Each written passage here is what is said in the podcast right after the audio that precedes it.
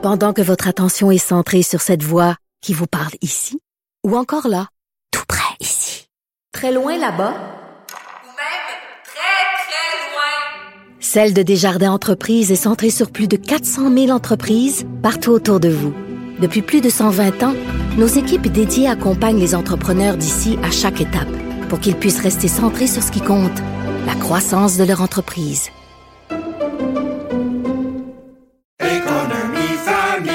Ici Ricardo. Et Émilie, marchand d'IGA. On a envie de vous inspirer à bien manger. À moins de 5 la portion. Suffit de repérer les produits valeurs sûres et de les cuisiner avec une de nos recettes. Les valeurs sûres, c'est bien pensé, hein? Bien sûr! Détails sur IGA.net.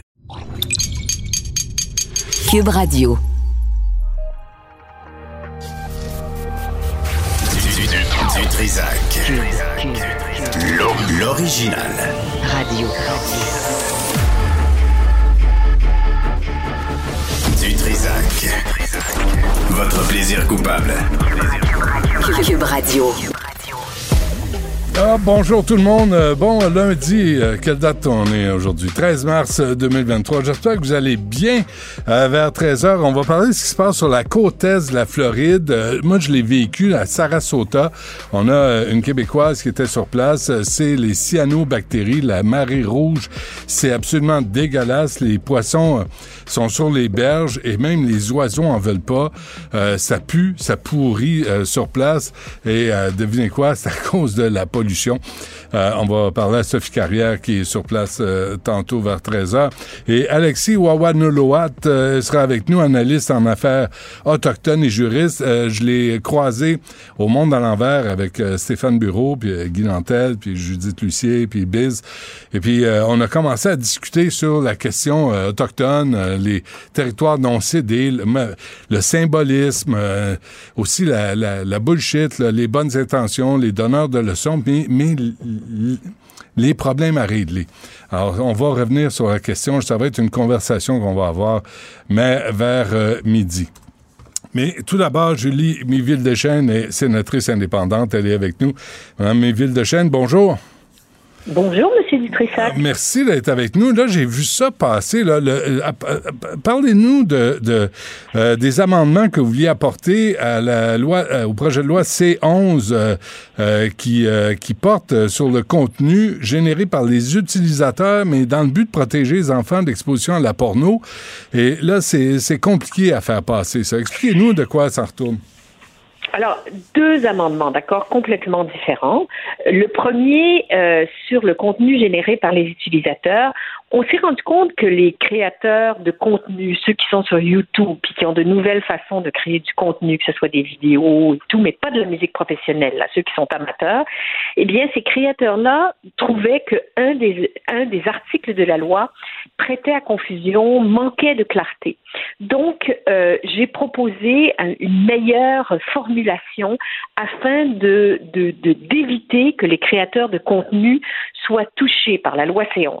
Ça n'a pas passé. Le gouvernement a dit notre formulation est meilleure et on ne veut pas de votre amendement. Le deuxième amendement. Attends- attendez, attendez. Le premier amendement, là, le, le contenu, qu'est-ce Oui. que qu'est-ce que vous voulez dire euh, de protéger les les, euh, utilisa- les utilisateurs ou les amateurs?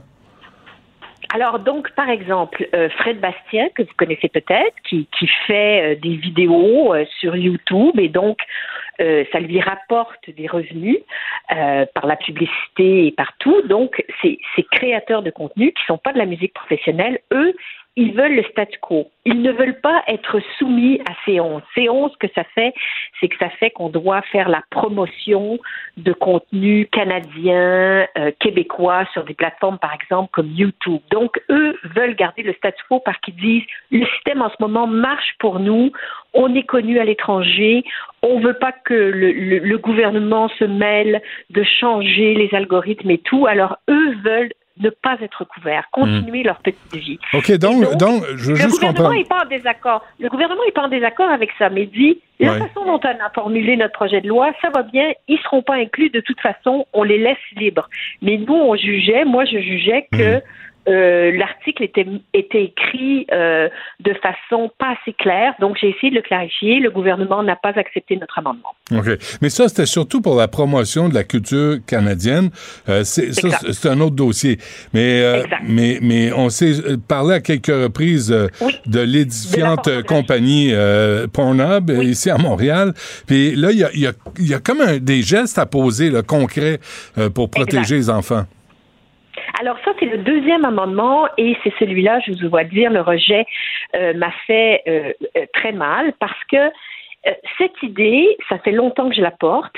J'ai un projet de loi en jeu pour essayer de changer les choses, mais vous savez, les projets de loi d'initiative sénatoriale s'acheminent très lentement à travers le Parlement. Donc, je me suis dit, si je propose un amendement dans C11, qui est un projet de loi qui va passer rapidement, eh bien, les enfants seront protégés plus rapidement contre euh, les, préjudices de la pornographie. Parce qu'en ce moment, je le rappelle, euh, tous les enfants, quel que soit leur âge, et on sait que l'âge moyen pour consulter la porno, c'est 11 ans, donc tous les enfants peuvent aller sur des plateformes comme Pornhub, comme Xhamster, sans aucune vérification d'âge, et sont donc mis en contact avec ce matériel pornographique qui n'est pas toujours, euh, comment dire, érotique seulement. Il y a un, un contenu pornographique qui est de plus en plus hardcore, qui peut être violent, qui peut causer aux enfants, euh, qui peut leur donner une vision extrêmement troublante et déformée de la sexualité. Et ça peut avoir un effet sur l'égalité homme-femme, sur les stéréotypes de genre. Donc moi, je dis, je disais dans cet amendement, c'était au CRPC de s'assurer que les plateformes vérifient l'âge. Et ça, ça a été rejeté par le gouvernement. Comment, comment, d'abord, euh, toute pornographie, moi, je pense, comme père de famille, là, je pense que toute pornographie pour des enfants de, je sais pas, 16 ans et moins, là, je vais même pas jusqu'à 18 ans, mais au moins 16 ans, c'est nocif, pour leur, vision de, la sexualité à- dans l'avenir. Alors, je suis d'accord avec vous. Les études ne sont pas aussi concluantes, mais elles disent qu'il y a des risques, que selon les enfants, il y a des, enfants pour qui c'est plus nocif que d'autres, il y a des enfants pour qui ça laisse des séquelles, ça a une influence sur la sexualité qui, qui suit, et il ne faut pas sous-estimer l'importance de la sexualité, de l'intimité dans le couple et dans la vision qu'on a de l'égalité ou de la non-égalité entre les femmes et les hommes. Alors, à force de voir des femmes dans des positions de soumission, dans des positions, euh, on parle de hardcore là, ça peut, ça donne une idée aux garçons que c'est ça la façon de faire. Ben ouais. Et croyez-le ou non, pour les filles, il y a une étude du commissaire à l'enfance britannique qui vient de dire qu'à cause de la porno, il y a 47% des filles qui ont l'impression qu'elles vont se faire agresser dans des relations sexuelles. Alors, voyez où on en est rendu dans la déformation de ce que Hmm. c'est la sexualité. Donc, c'est assez grave. Et comment le gouvernement, Mme Muville de Chêne, a, a- a- a justifié ce refus? Alors, le gouvernement a dit que mon, mon amendement, et là, on- excusez-moi, c'est un peu technique, là, mais euh, est un peu hors de la portée du projet de loi, parce que le projet de loi vise euh, essentiellement à transférer les pouvoirs du CRTC dans l'Internet pour s'assurer qu'il y ait du contenu canadien et québécois sur nos plateformes. Et moi, donc, c'est vrai que c'est un projet de loi sur le CRTC et sur les pouvoirs du CRTC, mais ce que je voulais, c'est que le CRTC s'assure qu'il y ait une vérification d'âge. Donc, on peut discuter de ça. Est-ce que mon amendement était hors de la portée du projet de loi ou dans la, portée? Moi, je, je ne suis pas d'accord avec le gouvernement, mais eux ont jugé que ce n'était pas cela. Ceci dit, euh, on m'a on m'a laissé entendre que éventuellement dans un projet de, dans un projet de loi sur les préjudices en ligne, on pourrait discuter de ces questions. Mais je vous avoue, Monsieur Dutressac, que je n'ai jamais eu de discussion claire et franche avec le gouvernement qui m'a dit Julie Méville de Chêne, vous avez raison, c'est une question qu'on doit aborder, c'est une question qu'on doit régler. Comme vous le savez, il y a plusieurs pays, Monsieur Dutressac, qui sont dans ce cheminement-là. En Angleterre, non seulement on veut vérifier l'âge pour les sites porno, mais on veut vérifier l'âge pour toute la porno sur tous les médias sociaux, parce que les enfants y envoient sur euh, TikTok, TikTok, qui en voient sur Facebook, qui en voient partout. Alors, il y a des pays qui sont tellement en avance sur nous que moi, ça me fait de la peine parce que c'est toute une génération là qui est soumise à ça, qui a, qui a pas trop d'éducation sexuelle et qui considère que ce matériel-là, c'est de l'éducation sexuelle. Mais comment faire pour vérifier véritablement l'âge la personne de l'autre côté de l'écran? C'est pas, pas, ça peut pas simplement être euh, avez-vous 18 ans ou plus? Oui, OK, Ben non. go. Ça, c'est ce qu'il faut, mais ça ne donne rien. Ben oui. Alors, et maintenant, il y a des systèmes très poussés, très avancés. Vous savez, on, on évolue. Euh, euh, sachez que quand on veut aller jouer en ligne, il faut, il faut euh, prouver son âge. Donc, euh, ce qu'on fait, c'est que c'est pas Pornhub ou, ou Xhamster qui vérifie l'âge parce que ça serait trop dangereux pour les données. Mais il y a des compagnies euh, intermédiaires, des tierces parties qui sont spécialisées là-dedans et qui arrivent à faire des vérifications d'âge en très peu de temps euh, et qui donc donne un jeton à l'utilisateur qui peut rentrer sur Pornhub s'il a 18 ans, vous comprenez? Et Ouais. ça, c'est donc la façon de faire. Et ne me dites pas qu'en 2023, quand on sait la circulation des données, les banques, qu'on n'est pas capable de faire ça en, protégeant les données.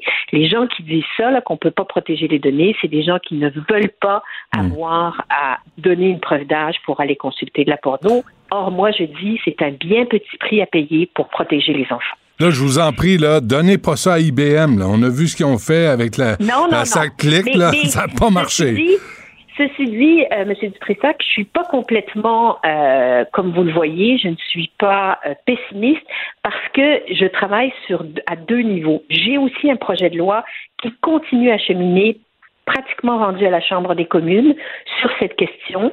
Et donc, on va continuer à en parler, on va continuer à faire du bruit. Et éventuellement, j'espère que le gouvernement va être convaincu qu'il n'y a pas seulement la haine en ligne qui est un problème, il n'y a pas Ouais. seulement la misogynie qui est un problème sur les réseaux sociaux, que ce problème-là en particulier existe, est important et concerne nos enfants. Quand vous dites acheminer, là, là on, on- parlons de plomberie un petit peu mes villes de chaîne. Quand vous dites acheminer, ça veut dire quoi? Ça veut dire convaincre d'autres sénateurs, sénatrices pour euh, non, non, pousser... pour le Sénat, euh, pour le Sénat, euh, tout va bien. Je suis rendue à la troisième lecture qui, étant donné que le comité euh, spécialisé a déjà accepté le projet de loi, euh, d'ici quelques semaines, à mon avis, le projet de loi va sortir du, Sénat. Je ne veux pas trop présumer, mais j'ai l'appui suffisant, je crois, pour que ça sorte du Sénat et ça aille à la Chambre des communes. Le vrai test, c'est à la Chambre des communes, parce que euh, et les libéraux et les néo-démocrates, de mon point de vue, ont des, des réticences à ce projet de loi parce que j'imagine qu'ils sont l'objet de lobbies qui les convainquent plus que moi. Mais c'est pas... Attendez, là, c'est pas un parti... On n'a pas un premier ministre qui se dit féministe? Exactement. Alors, euh, c'est la carte évidemment que, que, que je joue, puisque ce projet de loi que, que je défends est un projet de loi féministe qui veut conserver l'égalité des femmes et des hommes, où que, où que ce soit, y compris dans la sexualité euh, des jeunes. Alors, oui, je, je, je trouve personnellement que c'est un endroit où il faut légiférer, où il ne faut pas attendre, et, et j'espère pouvoir euh, les convaincre. Euh, le, le canal de communication, le canal de communication existe encore. On m'a dit, après avoir rejeté mes amendements, que la discussion continuait. Euh, bon, écoutez, j'espère. Je sais que tout est long en politique. Euh, J'ai suffisamment de persévérance et une voix assez forte pour continuer à me faire entendre. Ouais. Et c'est ce que je vais faire. Mais, mais vous connaissez la cassette de Justin Trudeau. On continue de continuer à travailler, à parler, mais, mais moi, je comprends pas son désintérêt à, à votre projet de loi. Je comprends pas ça. Là. Il me semble que c'est urgent de, d'essayer d'encadrer là, et même protéger les mineurs euh, devant l'industrie pornographique. Alors, je suis, je suis d'accord avec vous, évidemment, parce que je porte ce projet de loi et pour moi, c'est une priorité.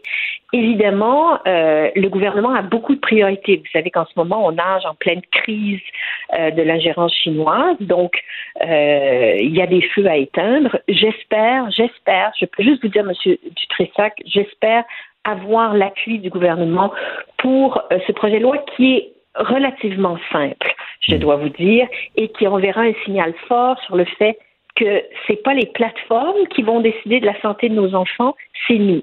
Et plus il y a pays qui vont adopter des lois en ce sens, la France en a déjà adopté une, l'Allemagne en a déjà adopté une, la Grande-Bretagne est en voie d'en adopter une, plus on dira aux plateformes comme Pornhub, c'est pas vous qui menez, c'est nous qui décidons de la santé publique de nos enfants. Parfait. Julie Miville de Chêne, sénatrice indépendante. Merci. On va suivre le dossier. Merci à vous. Merci de m'avoir appelé. Au revoir. Au revoir. Nicole Gibaud. Une chronique judiciaire. Madame la On juge. s'objecte ou on s'objecte pas? C'est ça le droit criminel. La rencontre, Gibaud du Trisac. Nicole, bonjour. Allô, Benoît? Bon, alors on part tout de suite, là. Pas d'absolution pour un Non, ancien non. militaire qui a agressé des, agressé des soldats. C'est en fin de semaine, ça, hein? Oui, ben c'est ça. On, écoute, là, je trouve ça intéressant parce que euh, on, a, on a beaucoup médiatisé le dossier de Simon Hull, puis il y en avait eu d'autres. Bon, alors ici, on a un exemple flagrant que ce soit un ex-caporal de Val, parce que c'est un ex-caporal de Valcartier, ça fait pas de différence sur la question de nécessairement de la peine qu'il a demandé. Là. Euh, lui demandait une absolution pour des agressions sexuelles. Là, faut juste faire une, une parenthèse parce que les, les agressions sexuelles, pas parce qu'elles sont pas traumatisantes, au contraire, il y a des, il y a une personne là-dedans qui est nettement traumatisée dans les circonstances. C'est des attouchements plus euh, sur les vêtements, sauf pour une. Alors c'est peut-être, c'est, on banalise pas, là, c'est pas ce que je veux faire là, mais ce que je veux dire, c'est qu'on n'est pas peut-être dans les mêmes. C'est euh, un, c'est un sais, tripoteux, là.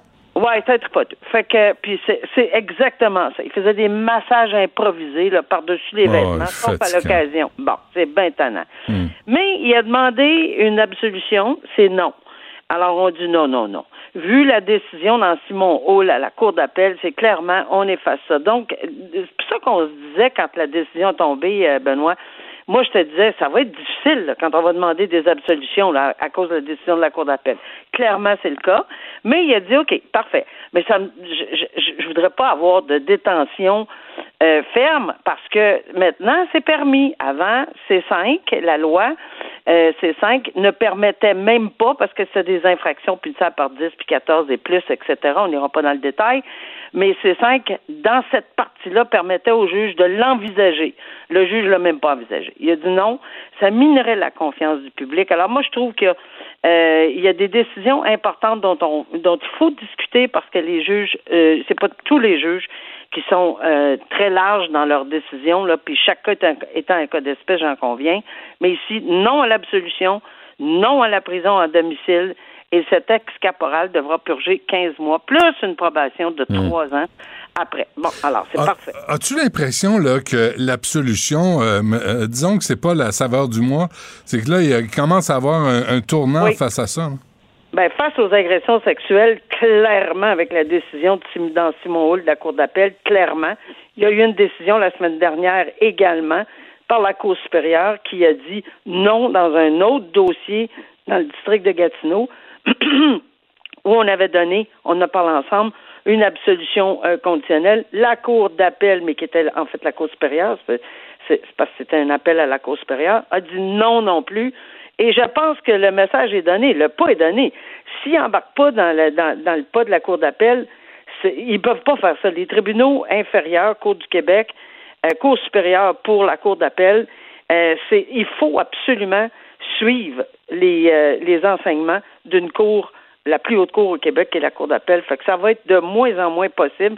Mais c'est pas impossible. Il va falloir que ça soit extrêmement justifié. Hmm. Agression sexuelle, ça me surprendrait. Et cinq ans de détention pour une mère incestueuse. Ouais, ben ça c'est absolument pas euh, pas intéressant d'écouter. Puis je trouve que ce que ce que ça donne comme message ici, c'était pas nécessairement pour revenir sur euh, parce que cette mère là a, a commis des agressions sexuelles sur son fils. Euh, Mais c'est pas un fils mineur, ben oui mineur, mais 17 ans. Euh, bon, je comprends qu'il y avait de l'alcool. Il, a- il racontait à sa mère qu'il y avait eu des, tu sais, des, des expériences pas tellement agréables en matière sexuelle. Alors, euh, imbibée d'alcool, elle a voulu lui en montrer, j'imagine, mais elle n'a pas arrêté. Elle a voulu recommencer. Et il est vraiment traumatisé, ce jeune-là. Puis je trouve que ce qui est intéressant, c'est que souvent on chiale contre les contre les, les ententes entre le cour- la couronne et la défense. Mais ici, on, on s'est entendu sur cinq ans Mais on s'est entendu parce que le fils est tellement encore bouleversé et on le comprend. Euh, puis c'est pas de sa faute. Il n'y a rien de ça qui est de sa faute. Mais il fallait qu'il recommence à parler, d'aller dans le détail. Il aurait été questionné. C'est difficile. Là. Euh, moi, j'ai vu des gens frétiller pas à peu près devant le tribunal. C'est, c'est vraiment très délicat à raconter. Puis ici, on parle de sa mère. Alors, imposer une sentence de cinq ans, euh, c'était euh, c'était dans la fourchette. Puis je pense que ça allait éviter à cette à cette jeune personne traumatisée. euh, puis de passer à côté, puis assez d'aller ailleurs, là, tu sais, franchement. Là. Alors voilà, moi je trouvais que c'est important de le dire que c'est une entente que je trouve euh, très bien motivée. Ouais. Puis une autre histoire de pédophile? Ouais, ben lui, c'est un, c'est un monsieur qui est un délinquant sexuel qu'on a connu, qui était connu, qui avait déjà été condamné en 2016 euh, à du pénitencier pour de la pornographie juvénile, etc. C'est un récidiviste. Mais là, ils l'ont piégé. Alors, on l'a piégé en lui disant, puis c'est- c'est absolument épouvantable. Il a tombé direct dans le piège, puis, puis c'est exactement ce qui, pour ça qu'il est arrêté. Alors, on lui avait proposé de faire une entente avec la mère et la jeune fille de 8 ans pour une agression sexuelle. Et il a tombé dans le piège. Alors, évidemment, il s'est fait arrêter. Mais là, il voulait être remis en liberté. C'est non.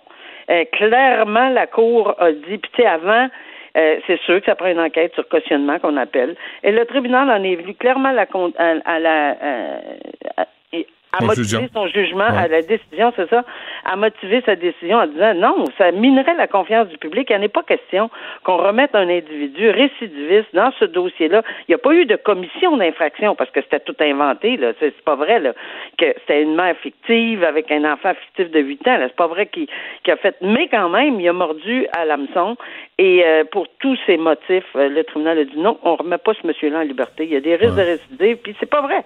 Fait que bon, on a des euh,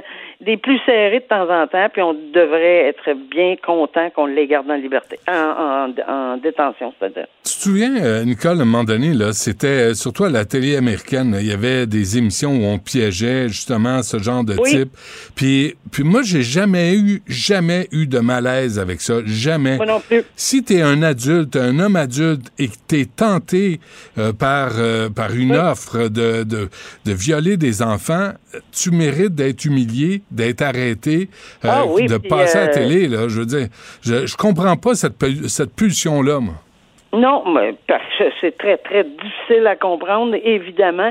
Mais je suis entièrement d'accord. On avait comme un petit, c'est malheureux de dire qu'on avait quand même un petit bonheur de voir qu'on mettait la caméra dans leur face, puis ils sauvaient partout. Puis on mettait le micro, puis etc. Puis ils sont mal, ils sont tout croches, puis etc. Et, et ça ne nous dérangeait pas du tout. On, on, on, on, avait hâte que, que, qu'ils prennent puis qu'ils l'attrapent, là, justement. Alors, je pense qu'ils ont c'est, c'est, c'est ce que tu dis est tout à fait exact, puis euh, on comprend, puis on comprendra jamais. Il n'y en a pas d'explication, sauf pour un là qui s'appelle euh, qui, qui, qui le monsieur Fèvre là, qui, qui, Ouais. qui lui prétend que c'est ça fait partie euh, de, de, des euh, des activités sexuelles qu'on devrait accepter. Voyons donc. c'est ridicule, mais c'est ça. Alors, Oh, euh, oui, il en existe encore dans notre société, malheureusement, puis il y avait un club en plus, lui. Ouais. Un club de pédophiles. Hey, c'était écœurant, hein? Quand tu comprends concrètement ce que ça signifie, là, ce que qu'un homme adulte là, se, touche à un, en- un ou une enfant, Épouvantable. Ça mérite une claque à gueule. Ben, Benoît, moi, j'ai eu à regarder des, des cahiers, des, ça, des cahiers et des cahiers avec des photos. Puis c'est pas des dessins animés que j'ai vus. C'est dégueulasse. Ça doit rester, hein? Ça doit. Ça me reste, ça reste encore. Puis en fait, euh, je sais même pas. À un moment donné, je- j'ai fermé. Puis j'ai dit, garde, j'en ai vu deux pages, là, trois Ouais, pages. là. ouais, Il y en avait mille. Ah, c'est bon. Puis tu peux pas, belle. comme on dit, tu peux pas de, dévoir ce que tu as vu, là. Non, Tu impossible. peux pas l'effacer. là. Puis tu ne comprends pas qu'après avoir constaté ce que j'ai vu, quelqu'un veut continuer à regarder ça. Ça Ouais. se peut pas. Ouais, ça se ouais. peut pas. Alors Bon. voilà. Nicole, on se reparle demain. Merci. Oui, à demain. Merci. Au revoir. Pendant que votre attention est centrée sur cette voix qui vous parle ici, ou encore là, ici, très loin là-bas, Ou même très, très loin. Celle de Desjardins Entreprises est centrée sur plus de 400 000 entreprises partout autour de vous. Depuis plus de 120 ans, nos équipes dédiées accompagnent les entrepreneurs d'ici à chaque étape pour qu'ils puissent rester centrés sur ce qui compte, la croissance de leur entreprise.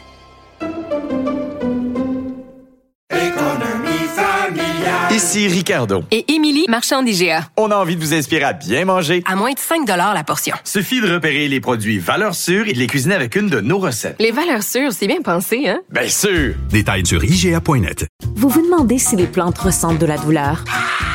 Ou encore, comment est-ce que les daltoniens voient le monde? Le balado en 5 minutes est pour vous. Explorez la science, l'actualité et l'histoire en un temps record. La Feu, en collaboration avec le gouvernement du Québec, est fière de propulser la série Balado en 5 minutes. Ne laissez pas les questions sans réponse plus longtemps. En 5 minutes, disponible sur l'application et le site cubradio.ca. Du Trisac. Il déconstruit la nouvelle pour que vous puissiez la construire à votre manière. La rencontre Martino du Trisac. Ah, ça, ça regarde mal. Ça regarde mal. Il commente l'actualité dans le calme et la sérénité. Arrête de te plaindre, arrête de chialer. Une génération de flambous, de mollassons. Des propos sérieux et réfléchis. Tu me niaises-tu? Ben oui. Brut de bouche. La sagesse en bouteille. Hey, Richard.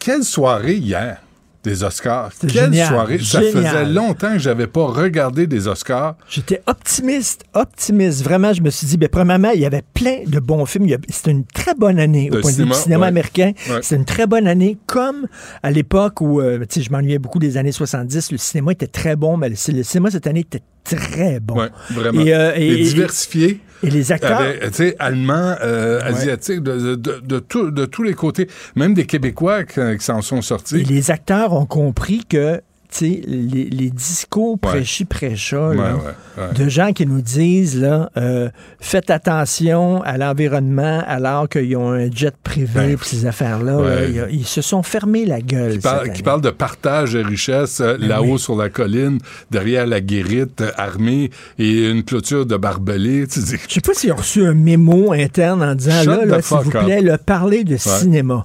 Euh, remerciez votre équipe, Et etc. d'expérience Par- personnelle.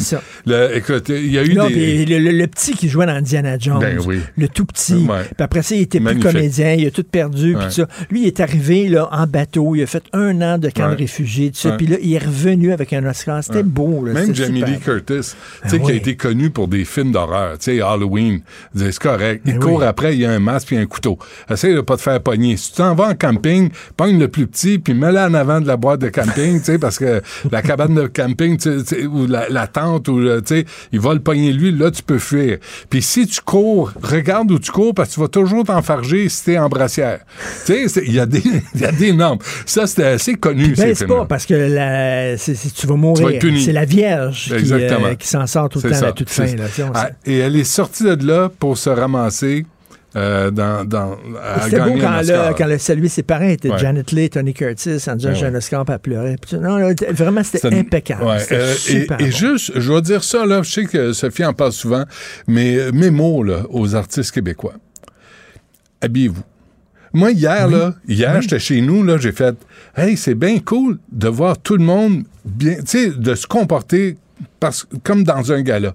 Puis autant que les galas me tapent ses nerfs, parce qu'il y en a trop, puis ça veut plus rien dire, puis ils sont insignifiants, puis c'est n'importe quoi, puis c'est mal organisé, puis les discours sont Ah, j'ai pas, j'ai pas préparé un discours. Chris, t'es, t'es, t'es- vous êtes cinq, t'as une chance sur cinq de gagner. Peux-tu te préparer un Mais, petit mais au discours? Québec, au Québec, c'est qu'il faut, il faut pas que tu sois meilleur que les autres. Il y a des gens qui comprennent, je suis une star. Par exemple, euh, ah, euh, voyons, Daniel Boucher. OK? Il y a des gens qui l'aiment pas parce qu'ils le trouvent un peu baveux puis tout ça. Mais tu sais, moi, j'ai vu un show de Daniel Boucher puis Ouais. il était habillé en Elvis. Il y avait un, un costume d'Elvis.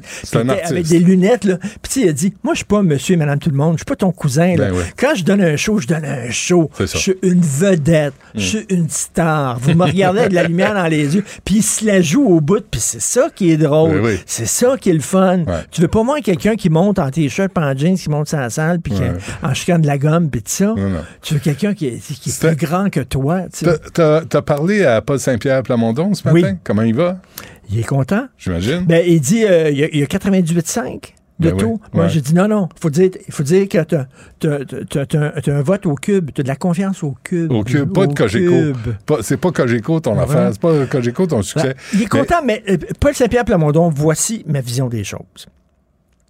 C'est le bon gars, il sent le savon, il est bien peigné, euh, t'as confiance en lui, euh, il est honnête, il est intègre, c'est un gars de principe, mais c'est pas lui qui sort avec la fille à la fin.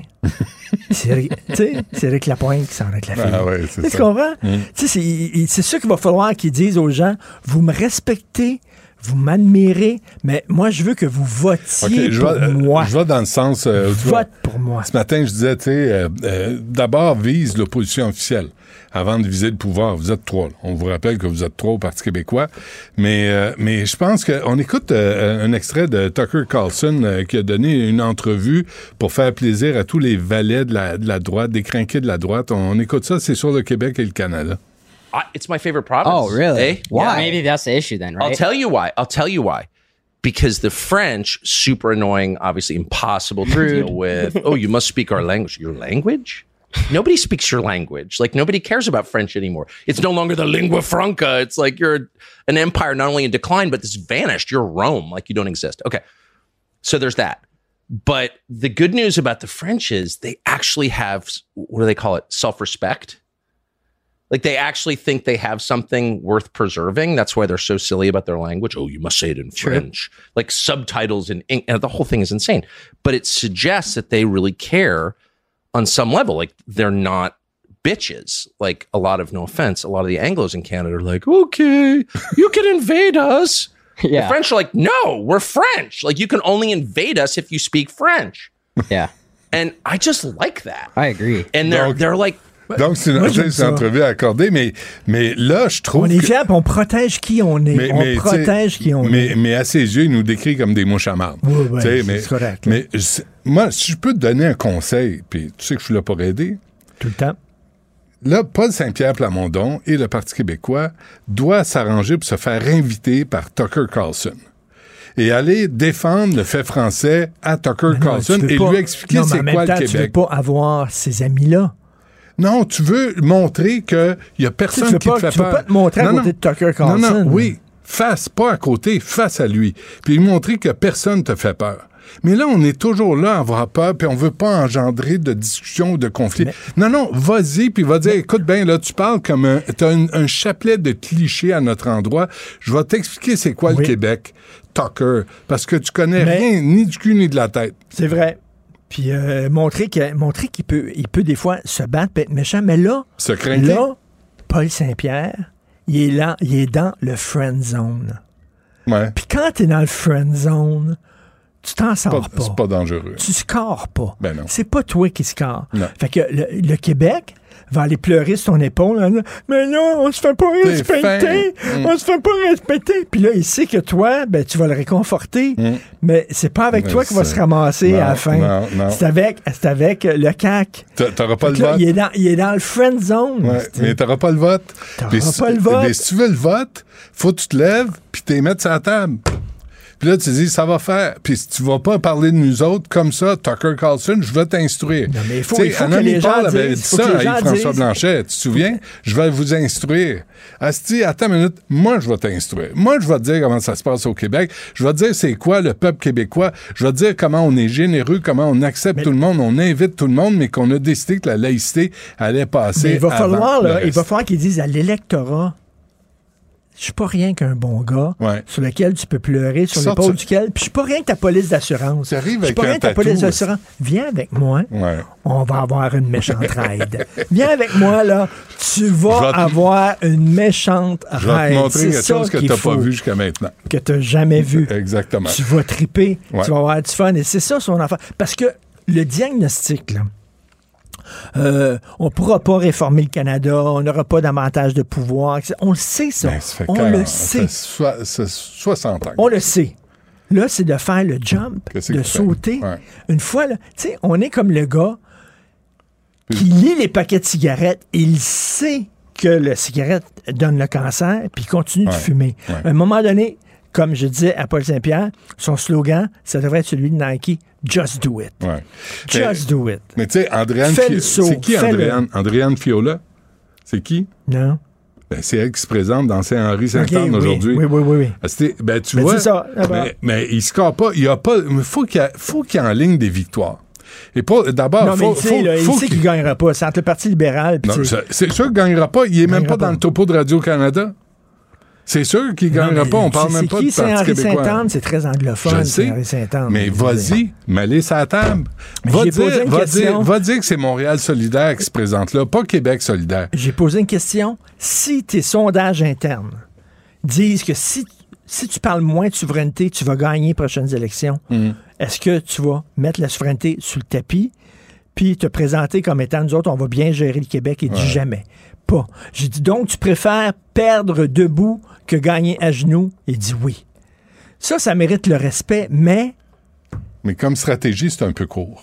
faut que tu scores. C'est un peu court. Faut, que que tu scores. Faut, faut t'en ligne En, en des, des politique, des, victoires. fois, là. il faut que tu fasses des saloperies pour gagner. Faut t'en mettre table. Non, mais faut, Faut te mettre sur la table. Faut tu mettes tes couilles sur la table, là, puis tu dis là. Mis sur la aujourd'hui, table ça tout le temps, toi, quand? Non, non, mais René Lévesque l'a mis la table. Euh, Parizeau, à, sa- à leur façon, là.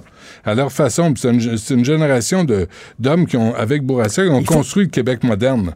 Mais à un moment donné, il faut que tu dises là, là Il faut qu'il gagne, pas gagne, montre que tu es capable de gérer comme faut la province. Gagne, montre que tu es capable de gérer comme faut la province. Dans- puis après ça, les gens vont te faire confiance pour après. Mais moi, je me souviens d'entrevues que je, regardais de M. Parizeau à la CBC. Puis arrivé en entrevue à CBC, là, puis là, c'était bam, bam. Il s'en laissait pas passer une. Il était solide. Il parlait du Québec, il défendait l'économie du Québec, le système politique du Québec. Tu sais, il parlait... Il y a personne qui fait ça. François Legault, là, il s'est- est revenu après, avec une claque en l'air de la tête euh, pour les transferts en santé. Dire, il se on se fait malmener, puis on dit pas ça va, Non, on, on ne le sait sait. pas. On le sait, fait que tu dis, ben là, à un moment donné, tu sais, Sais, le gars, là, qui, il faut qu'il aille au gym. Son médecin lui dit, va au gym. Tu as Ouais. 50 livres de trop, puis tout ça. Tu vas mourir une crise cardiaque, va Mm. au gym, puis il le fait pas. À un moment donné, là, c'est cette petite affaire-là. Ça prend un psy. Ça prend un psy. Qu'est-ce que, qu'est-ce que ça te prend pour faire le saut, pour y aller, pour le faire? Et ça, c'est rien que le Québec qui peut, c'est rien que les Québécois qui peuvent faire faut ça. que le Parti québécois plante d'abord, puis qui, qui, qui démasque Montréal solidaire. Que- Qu'on démasque ce, ce parti qui se prétend indépendantiste, qui ne l'est pas. Euh, Ruba Gazal disait, entre le Bloc québécois et le NPD, choisis le NPD. C'est ça l'histoire de, Ben ouais. de Montréal solidaire. faut qu'ils changent de nom. D'abord, ils ont enlevé Québec. T'as vu? Ils ont enlevé Québec. Là. Il- C'est maintenant juste solidaire. Parce qu'ils sont Montréal solidaire. Ils veulent que Montréal, avec leur dépliant juste en anglais, fasse euh, bande à part du. Québec. Là. Ben non. Mais là, il va euh, falloir que Paul Saint-Pierre dise aux souverainistes Ah ouais, à maison, viens-t'en, laissez Québec solidaire, revenez au bercail, revenez. bon. Oh, Il y a un parti souverainiste au Québec, Ouais. c'est le PQ. That's it, Ah ouais. that's all en anglais. that's it, that's all. C'est pas Montréal solidaire. Bon, ben écoute, euh, c'est tout. That's it, that's all, ça se dit mieux que c'est ça et c'est tout.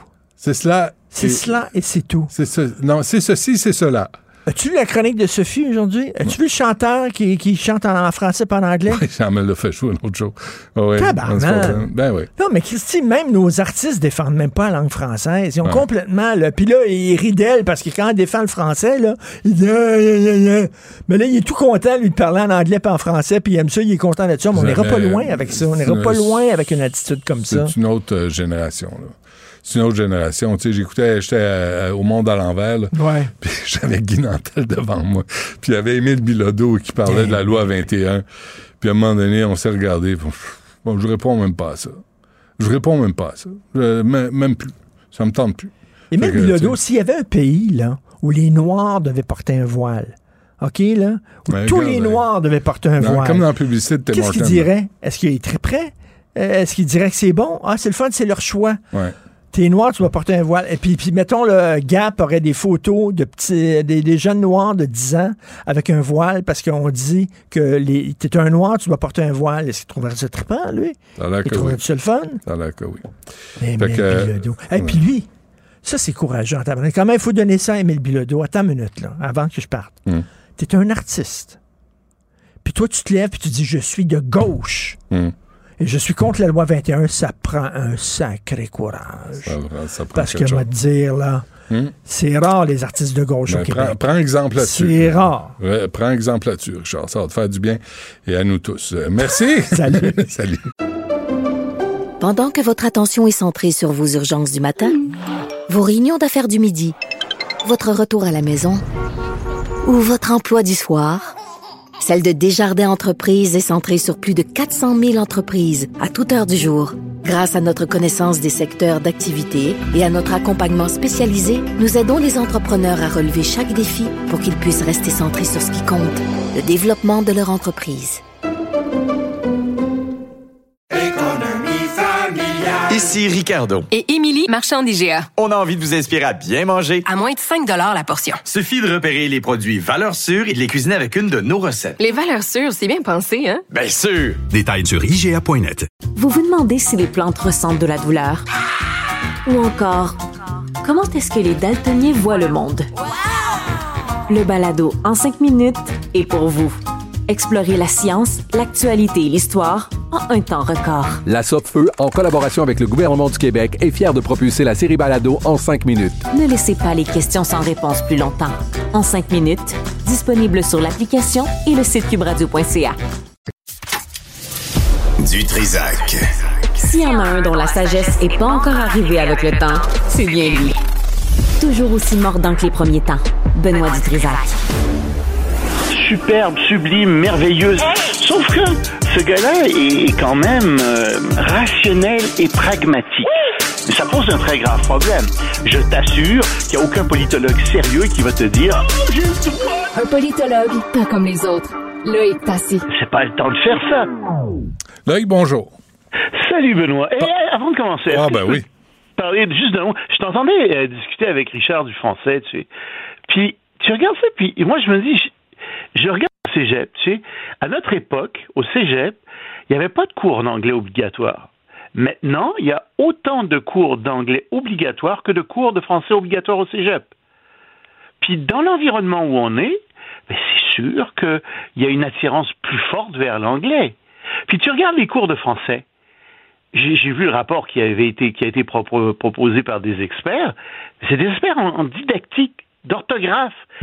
Ils confondent le français et l'orthographe. On donne à nos enfants des cours d'orthographe avec de nouveaux cours d'orthographe, avec encore des cours d'orthographe, puis on se demande pourquoi ils aiment pas le français, pourquoi ils s'en vont de là. Mais parce que c'est d'une platitude incroyable, parce que c'est pas ça des cours de français, c'est des cours sur les auteurs, sur la civilisation, sur les débats d'idées qu'il y a eu à travers les siècles. Ça, c'est des cours de français, c'est faire aimer des livres. Ouais. C'est pas des cours d'orthographe. Hum, Tu sais, l'orthographe, ça rentre en lisant, en écrivant, ça rentre comme ça. Puis, mais, mais, mais, tu, tu vas jamais faire aimer le français en donnant aux gens des cours d'orthographe sur cours d'orthographe sur cours d'orthographe. En plus que tu donnes pas de dictée vraiment, ou que quand tu donnes des dictées, tu permets aux gens euh, d'avoir euh, des, de, de passer en faisant 40 fautes d'orthographe par page. Et j'exagère à peine. C'est complètement ridicule. En tout cas, je- je- j'arrête là-dessus. Je pourrais faire les, je pourrais prendre tout mon temps. Ouais, mais euh, fais- fais-toi inviter euh, chez Tucker Carlson pour défendre euh, le Québec. Je comprends pas que personne réagisse à ça. Je comprends pas que personne y aille, de, de- de- soit du gouvernement, soit de l'opposition. Je comprends pas qu'on laisse aller. Là. On, on pourrait donner une leçon à Tucker Carlson. C'est Ouais. quoi le Québec aujourd'hui? Oui, oui, tout à fait. Puis le Québec a changé, c'est vrai, mais c'est un Québec qui est extrêmement ouvert. C'est un Québec euh, qui est extrêmement tolérant, trop à mon avis. Euh, c'est un Québec qui, qui, qui- qui est fantastique à bien des égards, mais c'est pas grave. On continue à nous écraser euh, à bien des égards, à nous mépriser, puis on dit rien. On en dit de moins en moins en fait. Bon, euh, parle-nous euh, des politiques énergétiques nucléaires de la France. Ben ça, c'est un débat en France. Parce que la France a beaucoup de centrales nucléaires, elle en a 56, et elle veut en, construire 14 autres. Pourquoi est-ce qu'elle veut en construire 14 autres? Ben, à cause de la guerre en Ukraine, parce que l'Europe manque d'énergie, et euh, ben, la France n'a pas tellement le choix, il n'y a pas beaucoup d'hydroélectricité en France, ils font pas beaucoup d'énergie solaire, donc euh, oui, il y a la filière nucléaire qui est possible. On devait plafonner le nombre de centrales nucléaires à 50, mais au lieu de ça, ce qui arrive, c'est que avec le- les nouvelles propositions, on va en construire, semble-t-il, 14 plusieurs autres. Euh, puis, ben, même les écologistes sont assez d'accord. Ils sont divisés, 50-50, en faveur et ou contre les centrales nucléaires. Il faut dire qu'en France, 69% de toute euh, l'électricité ben, provient du nucléaire. Et encore une fois, avec ce qui se passe, on comprend. Mais c'est pas juste ça le débat en ce moment. C'est que le gouvernement Macron, qui est pressé d'agir, a décidé de fusionner deux institutions qui ont complètement deux mandats différents. D'un côté, il y a l'Institut de la sécurité nucléaire, qui est composé de savants, d'experts, qui analysent ce qui se passe et qui font de manière très neutre des recommandations à l'autorité de la sécurité nucléaire qui, elle, ben, sur la foi des renseignements que lui donne l'Institut de, sécurité nucléaire, prend des décisions sur le nucléaire. Or, Macron a décidé de fusionner les deux. Puis là, je dis, ben, attendez, là, c'est parce que les chercheurs vont perdre toute leur indépendance. Ce qui va arriver, c'est clair, c'est que comme euh, l'Institut de la sécurité nucléaire va être absorbé par l'autorité de la sécurité nucléaire, ben, ce qui va arriver, c'est que l'autorité va finir, et ça va se faire presque de manière, pour prendre le mot à la mode systémique, ça va se faire à l'intérieur même du système administratif. On va choisir, on va tendre à choisir des chercheurs, des experts qui disent ce que les dirigeants veulent entendre. C'est pas sécuritaire du tout. Et donc, les syndicats sont, contre ça, les professeurs d'université sont contre ça, le milieu nucléaire en général est contre ça, les syndicats. Macron a réussi à faire l'unanimité là-dessus, euh, parce que même si les gens disent, d'accord, euh, peut-être qu'il nous faut plus de centrales nucléaires, c'est discutable, on peut en discuter, on dit, mais attendez, là, jouez pas sur la sécurité, c'est impossible de faire administrativement ce que vous faites, c'est dangereux. Mais il faut, faut parler des déchets nucléaires aussi, là. les dépotoirs. Euh, ils font... oui, en France, il y a un gros problème de déchets nucléaires, mais ils ont un problème d'approvisionnement nucléaire aussi. Et ça, c'est Greenpeace qui nous a appris ça euh, avant-hier. Figure-toi que 43% de l'approvisionnement nucléaire de euh, la France vient d'où? Eh bien, ça vient de Rosatov, qui euh, est la grande industrie nucléaire russe, qui prend son, euh, son qui prend son uranium euh, au Kazakhstan, en Ouzbékistan, qui met ça dans des trains qui s'en vont jusqu'à Saint-Pétersbourg. De Saint-Pétersbourg, ça prend des, ça s'en va dans des bateaux et ça sera en France. Mais donc, la France dépend à 43 pour son nucléaire de l'approvisionnement euh, russe. Or, l'approvisionnement russe en nucléaire n'est pas sanctionné comme le gaz et comme le pétrole. Euh, la, la, Russie a le droit d'exporter tout l'uranium, tout l'uranium enrichi qu'elle veut, sans aucun problème. Puis des gens disent, attendez, là, c'est scandaleux, cette histoire-là, et c'est dangereux pour la France. Il faut absolument que la France diversifie euh, son approvisionnement d'uranium. Puis les gens disent oui, oui, des fois le gouvernement dit nous avons diversifié. Ben non, Greenpeace dit non, okay. non, vous n'avez pas diversifié. Bon, parle-nous de la Suisse qui se dit neutre quand ça fait son affaire. Ça, là, la Suisse, c'est un pays que j'aime bien, la Suisse, là, mais je vais être obligé de parler contre la Suisse parce que ils sont en ce moment dans une. Tu sais, on, est en guerre, les démocraties sont en guerre en ce moment contre la Russie en Ukraine. Puis la Russie, comme la Chine, comme d'autres dictatures, cherche à faire tomber les démocraties. Et la Suisse est une démocratie. Donc la Suisse, là-dedans, elle n'est pas neutre. Elle est en faveur de la démocratie. Ça vient toucher la, la constitution même de la Suisse. Or, la Suisse, figure-toi, a des armes, de l'armement obsolète. Elle a, par exemple, euh, des systèmes de défense sol-air, Rapier, euh, donc rapier, si tu veux le traduire, qui viennent de Grande-Bretagne, qui ont été conçus dans les années 60, qui ont été mis en place dans les années 70, qui deviennent obsolètes. Mais ils sont encore serviables. Et des gens disent, ben, pourquoi vous les donnez pas euh, à l'Ukraine Ah ben on est neutre, on peut pas faire ça. Alors d'accord, disent les gens, dans votre loi de 2005, vous avez le droit de revendre ça à la Grande-Bretagne et la Grande-Bretagne pourra décider d'en faire ce qu'elle veut. Ah non non non non, on fera pas ça, on donnera pas ça à la Grande. On est neutre. On dit oui, mais vous avez aussi des chars d'assaut que vous êtes en train de mettre au rencard. Vous pourriez donner ces chars, ces vieux chars d'assaut. Ah non, non, non, non. On est neutre. 140, 248. Mais attendez, là, c'est parce qu'on n'est pas pendant la Deuxième Guerre mondiale, c'est plus la même chose. Mmh. Pendant la Deuxième Guerre mondiale, il y avait un réel danger que la Suisse se fasse envahir. Euh, vous aviez l'argent de tout le monde en même temps, ça pouvait servir la Suisse, mais en ce moment, on n'est plus du tout dans ce contexte-là. On est dans un contexte où il y a des pays, des dictatures qui attaquent des démocraties, ça se fait en Ukraine. Vous ne pouvez pas rester neutre face à l'Ukraine. Vous n'avez pas le droit de rester neutre face à l'Ukraine. Le droit moral, j'entends, de rester neutre face à. Ah non, euh, le, le- le président de, de, de, de la Suisse essaie de faire la morale à tout le monde en disant non, non, non, non. C'est comme pendant la Première Guerre mondiale ou la Deuxième Guerre. Non, ça n'a rien à voir. Bon, ben, on se laisse là-dessus, Loïc. On se reparle demain. Merci. Salut, à demain. Maxime Delan. Déjà un premier événement violent. Journaliste à l'agence QMI. Ça porte tout à fait la signature du crime organisé. Les faits divers avec Maxime Delan. Maxime, bonjour. Salut, Benoît. Euh, cette histoire de jeune tué par un chauffeur sur la 20, là, c'est vraiment dégoûtant. Dégoûtant, je pense que c'est le bon mot. Ça se passe samedi soir, tard samedi soir sur l'autoroute 20 à Sainte-Hélène-de-Bagotte. On est près de Saint-Hyacinthe. Il y a cinq jeunes dans une voiture. Des jeunes de 16 à 21 ans. On peut présumer qu'ils s'en vont à une soirée, reviennent à une Mhm. soirée, peu importe. À un certain moment, il y a un pick-up qui s'en vient en sens inverse. Bang! Les percute de plein fouet. Il y a un des jeunes qui est à bord, il est éjecté. Un jeune de 18 ans, Mathis Filion.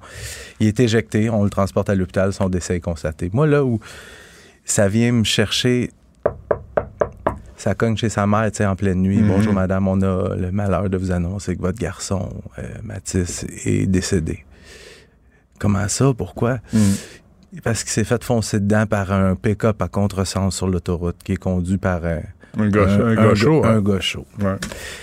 Suspect dans ce dossier-là, il été arrêté. C'est un Ontarien de 24 ans, il s'appelle Mathieu Veillette, en boisson au moment des faits. Mais des pick-up aussi, hein? Les pick-up, c'est des machines à tuer. C'est gros, des pick-up, là. Tu te ramasses le bumper dans l'oreille, moi, je, un j'avais une Mini Cooper, là. Mhm. Et je roulais avec ça, là. Là, t'as des pick-up qui passent à côté de toi. Tu dis, il me Ben, fais un décapite. face à face avec un pick-up. Puis en plus, je regardais, je, je regardais les photos du, du pick-up, tu sais, euh, modifié un peu, surélevé en Ah, plus. ben oui, évidemment. Avec, avec ta Mini Cooper, ben, Ah, bonne il chance. là. dessus. Fait que, mais, mais il se sent tellement viril, tu sais, c'est beau à voir. Oui, puis à contresens sur l'autoroute pactée. C'est un imbécile. Euh, puis tu sais, euh, la mère euh, du jeune a donné une entrevue au Journal de Montréal qui était publiée ce matin. Puis tu sais, elle pose une question fort à propos. Là. Quand est-ce que ça va s'arrêter? Parce Mm. que, tu sais, elle peut demander justice pour son, son garçon. Le, le- le gars, il fait face à six chefs d'accusation. Il va pogner quoi? Cinq, cinq ans, quatre ans? Quatre ans de prison? Il n'y a rien, rien. Quand bien même qu'il est condamné, il n'y a rien qui va y ramener son petit bonhomme. Rien. Que, tu sais, à un moment Non, donné. mais, mais c'est parce que le message doit être envoyé aussi. Là. Si tu prends euh, ton véhicule, puis t'es chaud, puis tu tues quelqu'un, il y aura des conséquences. Ben, il faut que les que conséquences avant soient de prendre graves. tes... Ben, c'est ça. Il ne faut pas que ça soit des travaux communautaires, puis retourner chez vous, puis tiens, re- tes clés de pick-up. Non, non, tu le perds, ton pick-up. Puis c'est le troisième accident similaire à se produire dans le dernier mois là, dans la Ah province. ouais, hein. Je t'en avais parlé, les deux en, en l'espace de trois jours à Québec, où il y a un véhicule qui s'amène en sens inverse, Ben puis qui heurte. Les, les deux personnes qui sont faites foncer dedans par le véhicule fautif, Mm. par- qui était conduit par quelqu'un en boisson, sont morts. Mm. Puis dans l'accident dont je te parle euh, en fin de semaine, le seul, le seul qui n'a pas été blessé dans cet accident-là, c'est le gars de 24 ans. Pareil. C'est toujours pareil. C'est toujours, c'est toujours le- celui qui commet la- l'accident qui s'en sort. Mm-hmm. Ça, c'est, ça, c'est pour ça que euh, tu, je peux- tu peux pas croire à Dieu. Parce que tu sais, tu dis, non, faut que, tu à un moment donné, tu, tu provoques l'accident, Mm-hmm. puis toi, tu sors de ton véhicule, puis euh, en sifflotant, ben, euh, douteux. Euh, puis, euh, accident de motoneige non plus, ça arrête Ben, pas. les- la, la liste des décès cet hiver en motoneige continue de s'allonger. Encore, euh, en fin de semaine, il y a une femme dans la trentaine qui s'est tuée dans un accident de motoneige. On- samedi, à Mont-Carmel, dans le Bas-Saint-Laurent, elle a perdu le contrôle de sa motoneige, est éjectée. Son décès constaté à l'hôpital. Dimanche matin, dans la région de Chaudière-Appalaches, c'est un jeune de 16 ans qui circulait sur un sentier. À un moment donné, a foncé dans un arbre. Lui, il se trouve au moment où on se parle dans un état critique. Il est entre la vie puis la mort. Puis ce matin, euh, c'est très d'actualité, les, les motoneigistes qui perdent la vie. Journal de Montréal qui a sorti un dossier vraiment intéressant où on apprend que dans les cinq dernières années, tous les motoneigistes qui sont tués, il y en a 38% c'est à peu près 2 sur 5 là, qui étaient en boisson Mm. quand ils se sont tués. Là, je, je- moi, je suis tombé en bas de ma chaise. Puis en plus, le chiffre pourrait être bien plus grand que ça parce que, euh, si je me trompe pas, là, il y a 18% je pense, des, des victimes où il n'y a pas eu d'analyse toxicologique. Donc, on ne sait pas s'ils étaient en état d'ébriété ou non. OK. Ça- donc, ça peut être presque la moitié. Oui. Wow. Fait que, est-ce que ça prend euh, la police du skidoo plus présente? Est-ce que, là, je, je cherche des solutions. Ou la culture du skidoo. Aussi. Ou peut-être que Aussi. ça doit changer. là. Ouais. On, on veut faire changer la culture des, des pick-up. euh, on va faire changer la culture des skidoo. euh, puis prendre, euh, tu sais, prendre un- tout véhicule comme ça en. Ben, un n'importe quel véhicule moteur, VTT, voiture, camion, peu importe. Ouais. C'est- à boisson parce que tu le dis souvent, ralentissez, là, ça va être peut-être slacker à boisson, tu sais. Aussi. Euh, puis un arbitre arrêté pour avoir fait quoi? Histoire épouvantable. Pour avoir frappé un jeune de 10 ans. Il a frappé un jeune de 10 ans. L'arbitre, il a 42 ans. Ça se passe euh, dimanche matin dans un aréna du secteur de Sainte-Foy, Québec. L'arbitre, il, il arbitre son match, puis là, l'histoire ne le dit pas, les circonstances entourant ce, ce- ce geste-là. Y a-tu des parents qui lui crient après? Le, le- le jeune, c'est un jeune de 10 ans, il fait son petit baveux, mais peu importe, Hmm. t'as 42 ans. À un certain moment, l'arbitre donne un coup de coude dans le ventre du jeune. Oh! Tabarouette. Là, les policiers, les policiers ont arrêté l'arbitre. Et là, il va être accusé, il a été libéré sous promesse de comparaître, mais il va être accusé de voie de fait. Hmm. Pire. Ça va bien. Tabarouette. Un a- mais un arbitre de 42 qui frappe un jeune de 10. Ouais. Why not? C'est quoi la punition qu'il a eu, l'arbitre? Cinq Euh, minutes? avoir donné du coude? Ah oui, mais hein, un petit pit de 10 ans. Hey, euh, merci. Ale- euh, Ça allait-tu m'appeler Anaïs? Oui, oui. Non, non, Alex, je vais Ok. t'appeler Maxime. Merci. Oui. Yes, à demain.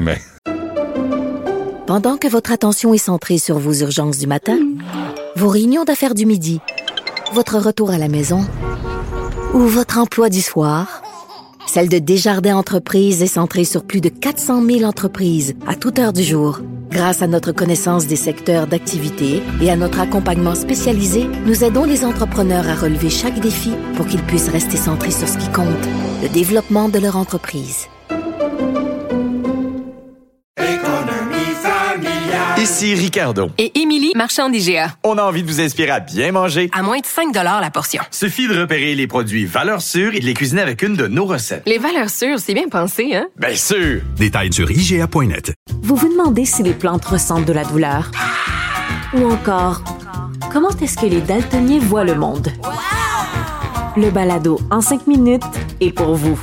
Explorez la science, l'actualité et l'histoire en un temps record. La Feu, en collaboration avec le gouvernement du Québec, est fière de propulser la série Balado en cinq minutes. Ne laissez pas les questions sans réponse plus longtemps.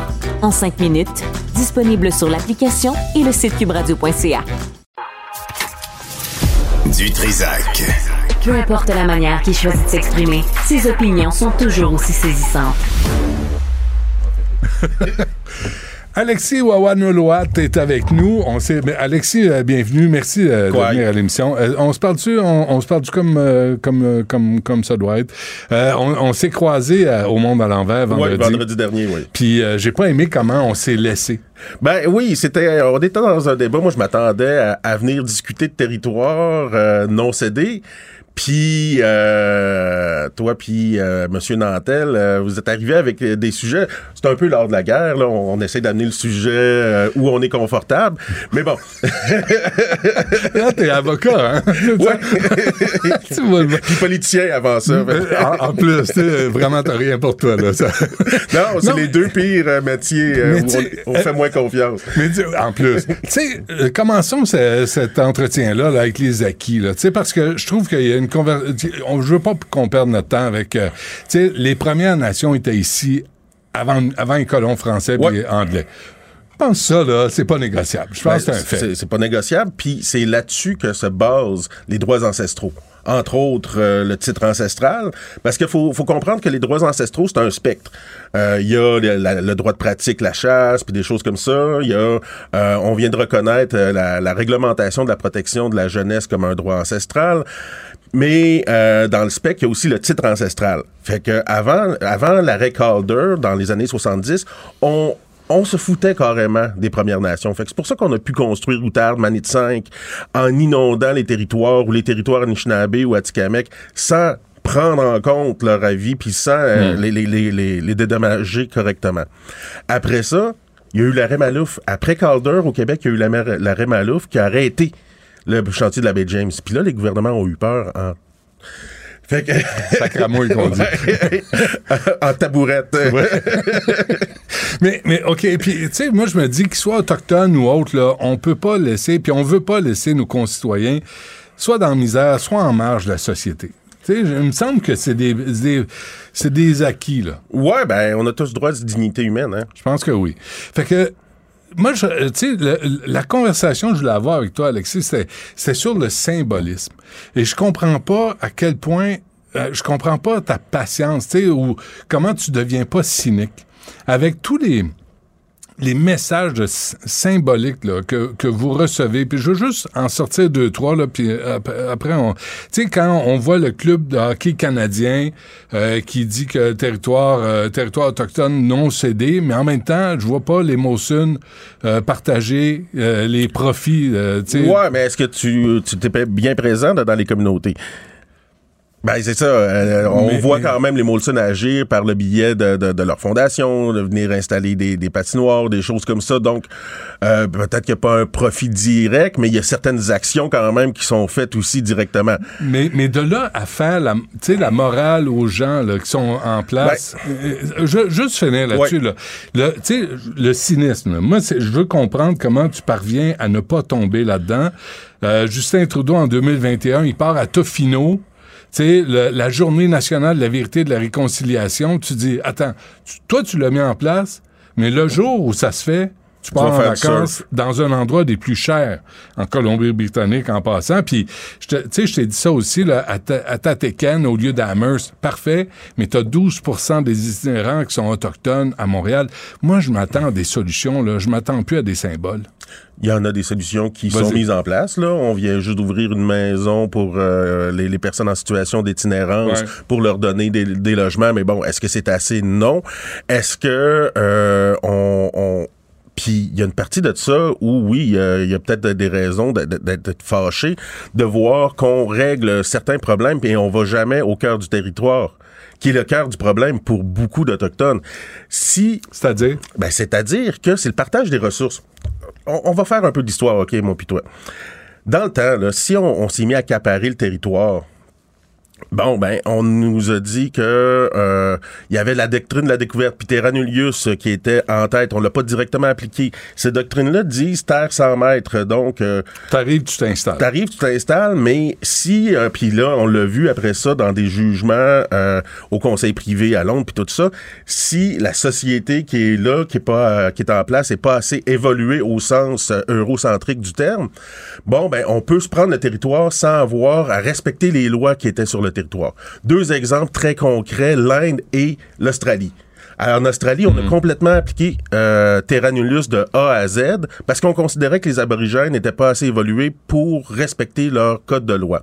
Tandis qu'en Inde, bon ben euh, oui, on a appliqué la common law, on a appliqué euh, certains éléments du droit britannique, mais on a respecté le droit municipal euh, parce que on cultivait la terre. Donc on arrive ici et les empires coloniaux, au départ, ont jamais été assez puissants comme la couronne française pour euh, complètement s'accaparer le territoire. Tu sais, quand on parle de Nouvelle-France, on parle plutôt d'un patchwork de diplomatie française où, effectivement, sur le territoire, c'était les Premières Nations qui étaient encore... euh, euh, qui avaient encore le contrôle. Par la suite, il y a la conquête euh, entre les Anglais puis les Français. Les Anglais ont peur quand même des, euh, des colons américains qui, qui veulent peut-être faire l'indépendance, se disent, bon, ben, on va se mettre alliés avec les peuples autochtones.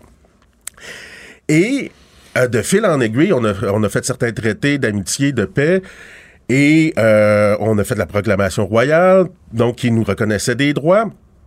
Et on, on a vu les, les peuples autochtones comme un problème qui allait disparaître. Donc, on a mis en place le génocide des, des Premières Nations. Euh, Mais, mais une fois, Alexis, là, euh, tu sais, l'histoire, là, je, je suis d'accord, c'est important. Mais, mais, mais. ça a des conséquences aujourd'hui. Je comprends ça. Mais ces conséquences-là, là, les, les pistes de solutions, tu sais, je disais, euh, Guy euh, Nantel a sorti 24 milliards euh, du- de l'argent, puis il faut se parler d'argent, parce que c'est- aussi, c'est important l'argent. Je comprends. Puis il y a, ça, je pense que c'est sans compter ce que les provinces mettent là-dedans. Puis la question que je me suis toujours posée, puis je l'ai posée à Justin Picard aussi, c'est où va l'argent qui est censé aller au peuple? aller aux familles, aller aux enfants.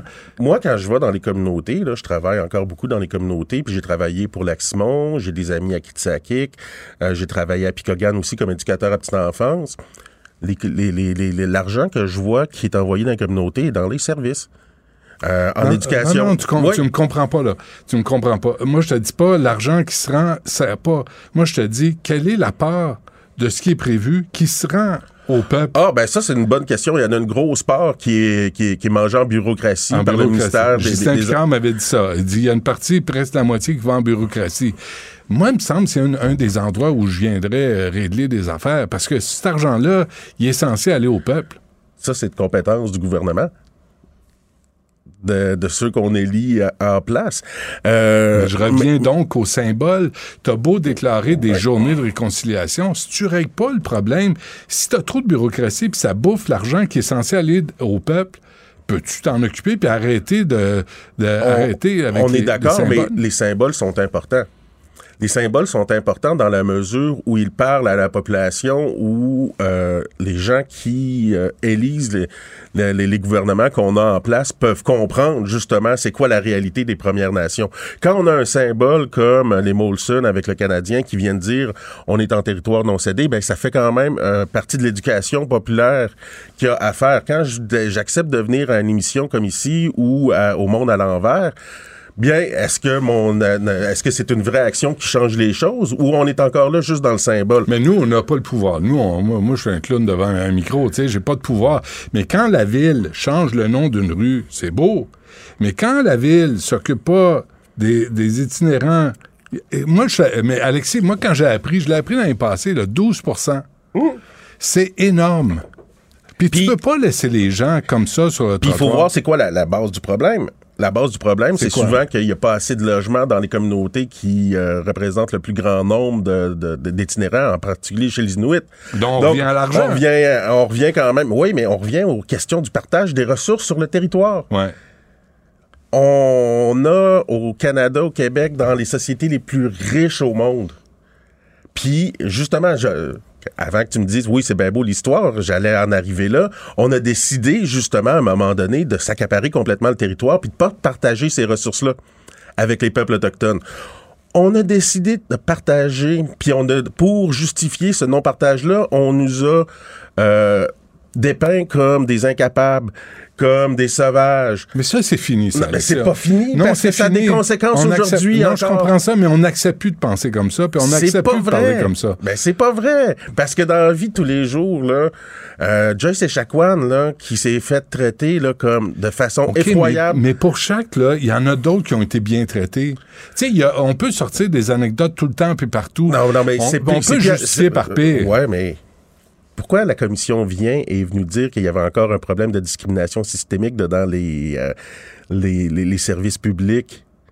Est-ce que c'est anecdotique? qui ont fait une étude sérieuse où on a mis des millions dans une étude? C'est pas, c'est, c'est- c'est pas anecdotique.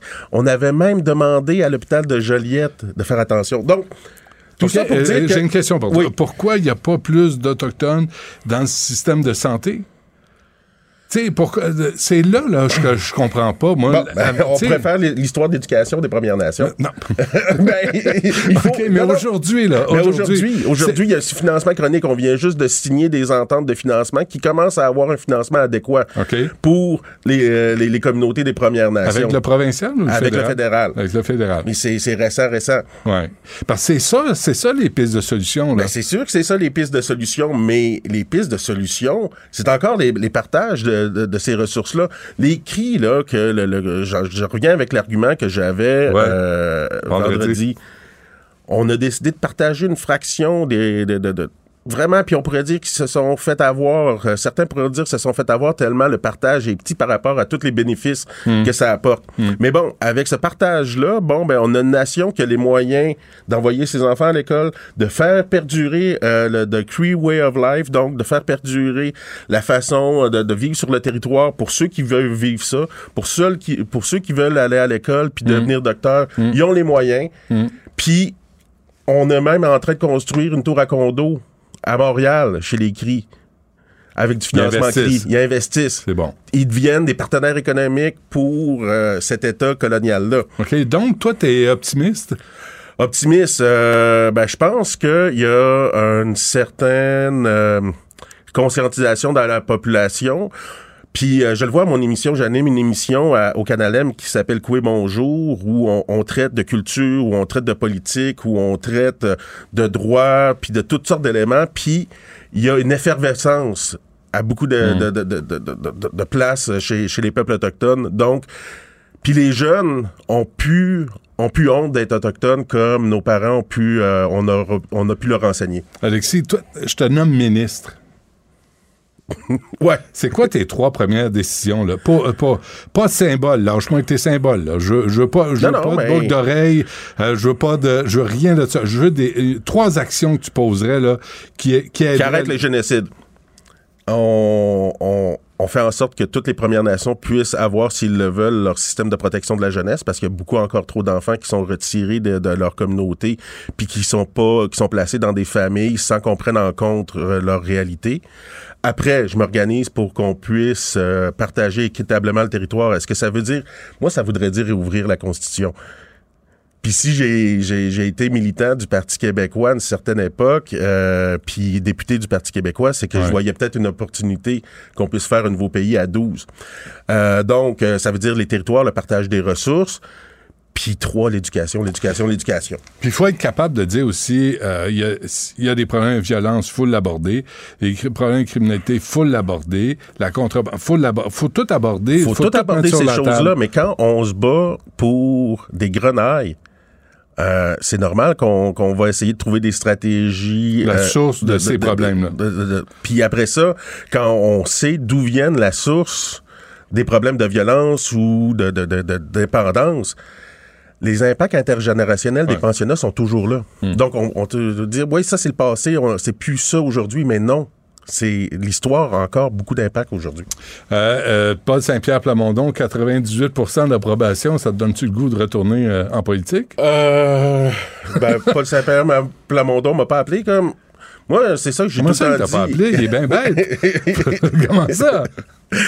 Euh, ben, en tout cas, bref, euh, ben. on va lui envoyer ton on- on- on- Je suis facile à trouver de toute manière, là, mais qu'est-ce que je dis au, au chef de toutes les parties, c'est que je suis prêt à parler à tout le monde.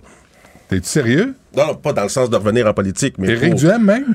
Pour, s'ils veulent euh, m'entendre, pour euh, partager des idées puis savoir c'est quoi mon opinion, je n'irai pas me présenter pour Éric Duhem, on s'entend. Hey, je m'essaye, moi, je sais pas, tu.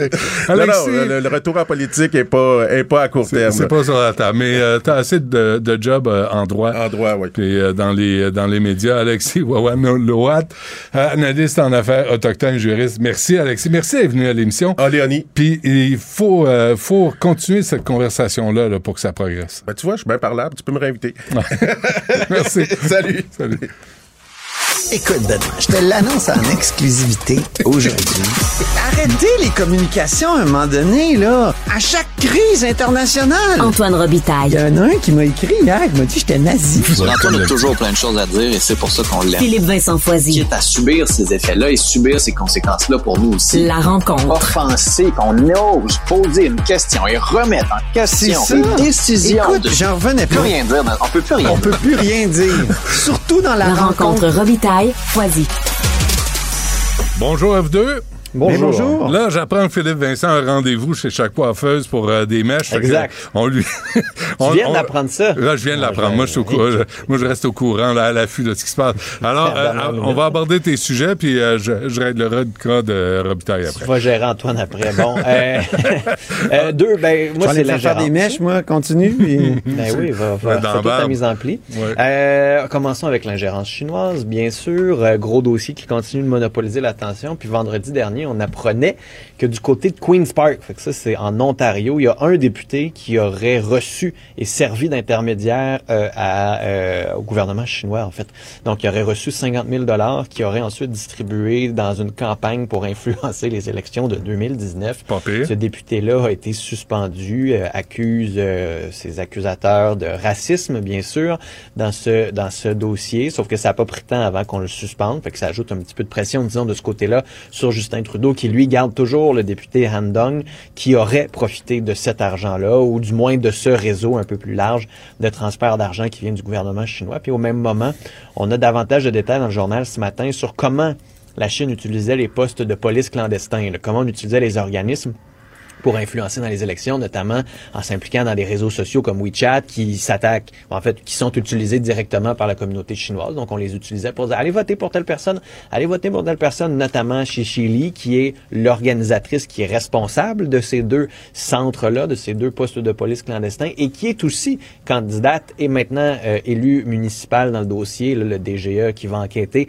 à la lumière de ces euh, allégations. Euh, Mais en même temps, Madame Lee euh, disait Elle disait, il assurait qu'il n'y avait aucune partisanerie. C'est ça, Elle hein? promettait qu'il n'y avait aucune partisanerie. Puis, oh, quel scandale que de soulever des questions sur le travail qui était fait. Puis là, en grattant un peu, c'est qu'en grattant un peu, tu vois ce qui se passe sur WeChat. Tu vois qu'on disait, voici comment voter. On apprend que ces postes de police-là servent à intimider certaines personnes de la diaspora. Puis quand on entend les histoires, par exemple, euh, de l'ancien député Chew de la région de Vancouver, dans la Colombie-Britannique, qui disait exactement la même chose. Sur les réseaux WeChat, il y avait une campagne organisée de fausses nouvelles pour essayer de me, de me faire battre à la dernière élection. C'est le même genre d'affaires, que de stratagème qu'on entendait dans la région de Toronto. C'est juste que là, à un moment donné, les preuves s'accumulent. Puis c'est pas le rapporteur spécial qui, dans quelques mois, va nous commencer à nous dire que peut-être il pourrait y avoir une petite enquête là-dessus qui pourrait être vraiment quelque chose de rassurant. Donc c'est juste comme la- les couches qui s'accumulent quotidiennement. Tu sais, des fois, tu Il a tires sur une été bobine de choisi. fil. là. Ouais. Ouais, exact. il n'a pas été choisi, le rapporteur spécial, hein? Ben non, on, on continue de le chercher. Ben, il c'est- faut prendre, il faut le consulter pour trouver la personne qui va étudier la possibilité de consulter Hey, en demain, vue d'avoir euh, une possible enquête. Oui, peut-être. Demain, arrivez donc avec des propositions pour le rapporteur spécial. On est là pour aider, nous autres. là. Tu sais, fait, il me semble qu'il y a des gens qui pourraient aider. Benoît Dutrisac. Oui, ben oui. OK, euh, C18 aussi. Ouais, ben juste un petit mot là-dessus pour dire qu'il faut que le gouvernement fédéral se tienne debout. Là. Maintenant, c'est Meta qui menace d'enlever tous les, toutes les nouvelles de sa plateforme. Tu sais, à un moment donné, si Facebook veut vraiment devenir une vieille plateforme de vidéos de chat puis d'algorithmes où tu vois tout le temps les mêmes affaires, libre à eux. À un moment Mhm. donné, le contenu, faut le payer. Puis si ces grandes entreprises-là n'arrivent pas à le faire, euh, à un moment donné, ça ne fonctionne pas. Et, euh, et je, je les comprends, ceci dit, parce que ça créerait un précédent. Après l'Australie, le Canada, il y a d'autres pays qui pourraient tentés de hum, suivre le pas. Alors on veut comme forcer le Canada à ne pas être le deuxième domino qui pourrait enchaîner euh, sur d'autres mesures ailleurs dans le monde pour les contrôler et aider à payer le contenu. Mais ça, Antoine, c'est une bonne nouvelle, ça. Que? Ah, Excuse-moi, je pensais que tu suivais. Non, Euh, non, je suis, je suis. mais, euh, C'est une bonne je trouve nouvelle. que c'est une bonne nouvelle que le gouvernement du Québec, du, du Canada se tienne debout. Ben, que, que- que- Encore faut-il vous- Mais- être, être sûr qu'il va le faire parce que ah, on ça, se souvient qu'avec. Netflix dans le passé, moi j'avais l'impression que Mélanie Joly euh, Mais ils se sont comme, réveillés. euh, Ils se sont réveillés. Ils se sont réveillés, c'est vrai. Ils ont beaucoup changé depuis euh, 2016-2017 là- là-dessus, c'est vrai. Euh, ben, Mais, mais ça obligerait les gens à retourner s'abonner aux journaux, puis de Ben laisser faire Facebook, de laisser faire Instagram, laisser faire fucking TikTok, puis de- puis mettez de l'argent chez les gens, les vrais producteurs Ouais, de contenu. Surtout que si vous vous abonnez à des, à des journaux Ouais, mais ça, c'est papier, du- euh, vous ouais. pouvez être C'est comme l'achat chez nous, ça, euh, je pense, Benoît. Il y a des grands mouvements là, dans, dans la consommation numérique qui sont comme irréversibles. C'est difficile de, de, de, de, de lutter contre ça. Ben, peut-être pas. faut essayer. Messieurs. Ouais. Je Hey, merci. Ça marche. On se reparle demain, Philippe Salut, euh, bonne, bonne coiffure. il va être joli. Il va tout avoir des belles mèches. Là. Au moins, je suis jaloux de ses cheveux. Euh, congrès du Parti québécois, euh, 98% Comment tu interprètes ces chiffres-là, toi, Antoine? 98,5. Je l'entendais sur une autre antenne ce matin où on jouait sur le chiffre. Ben oui. je, je, je sais pas pourquoi il a pas dit euh, écoute, euh, oui, euh, c'est, ça présage euh, notre victoire dans les sondages bientôt. En tout cas, je, je trouve qu'il a manqué un peu d'esprit euh, de rapidité PSPP là-dessus. Donc, euh, il dépasse Pauline Marois, Jean-François Lisée, tout ça. Évidemment, là, Bernard Landry et euh, Bouchard, Lucien Bouchard, qui avait eu 76% C'est un score nord nord-coréen. Il y a Gabriel Côté qui était là pendant la fin de semaine, il a dit c'était comme assister à une réunion d'un parti, du Parti communiste chinois. Personne critique sur rien. Tout le monde est content. Et euh, mais, mais écoute, je, je pense qu'il y a- il y, a un contexte à expliquer. là. Euh, vraiment, c'est un parti qui a vécu une expérience de mort imminente.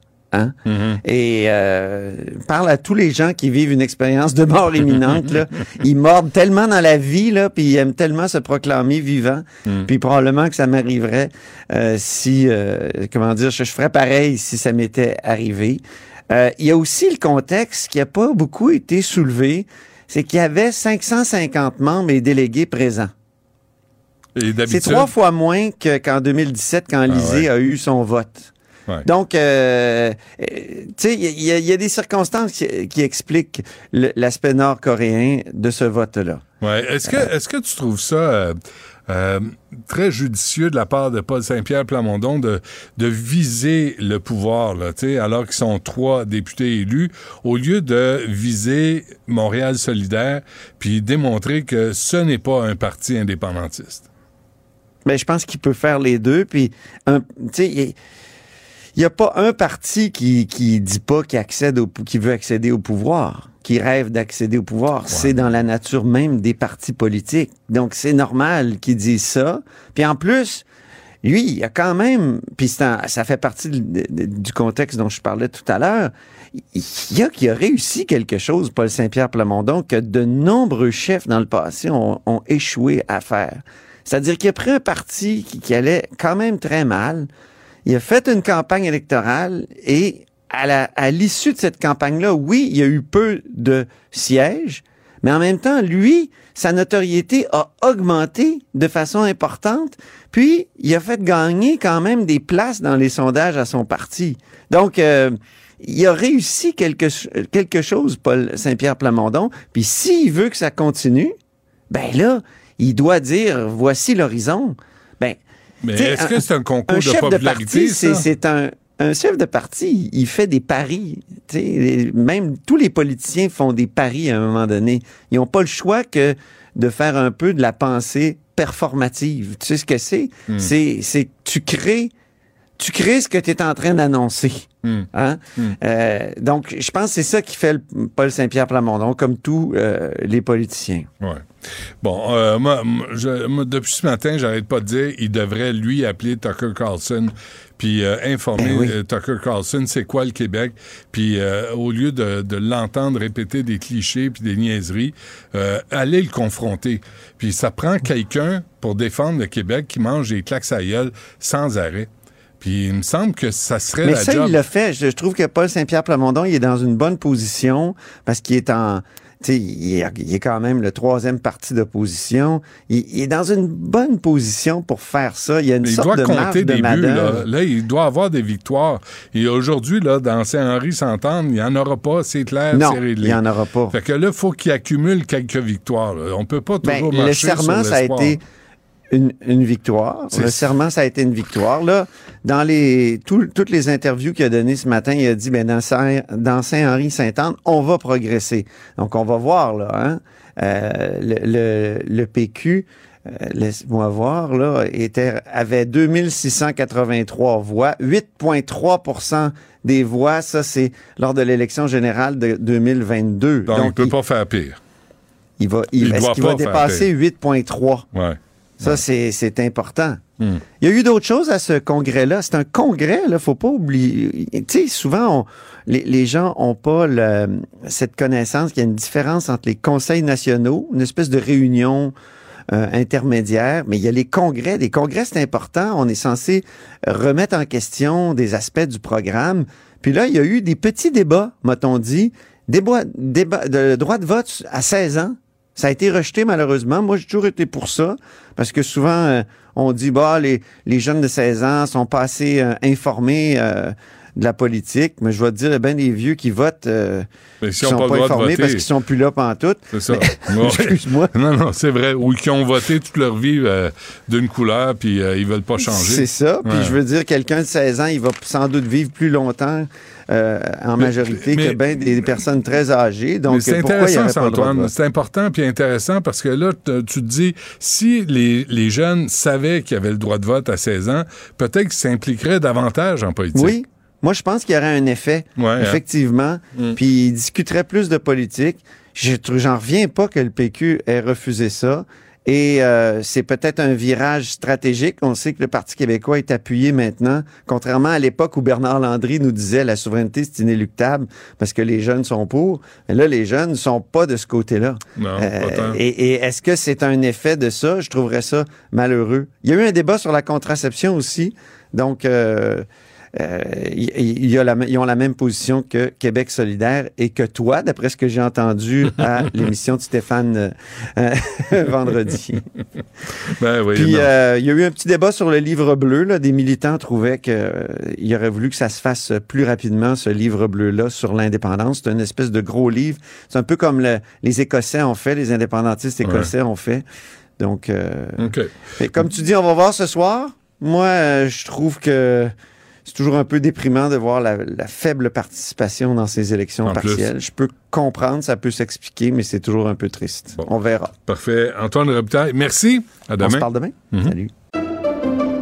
Pendant que votre attention est centrée sur cette voix qui vous parle ici, ou encore là, tout près ici, très loin là-bas, Celle de Desjardins Entreprises est centrée sur plus de 400 000 entreprises partout autour de vous. Depuis plus de 120 ans, nos équipes dédiées accompagnent les entrepreneurs d'ici à chaque étape pour qu'ils puissent rester centrés sur ce qui compte, la croissance de leur entreprise.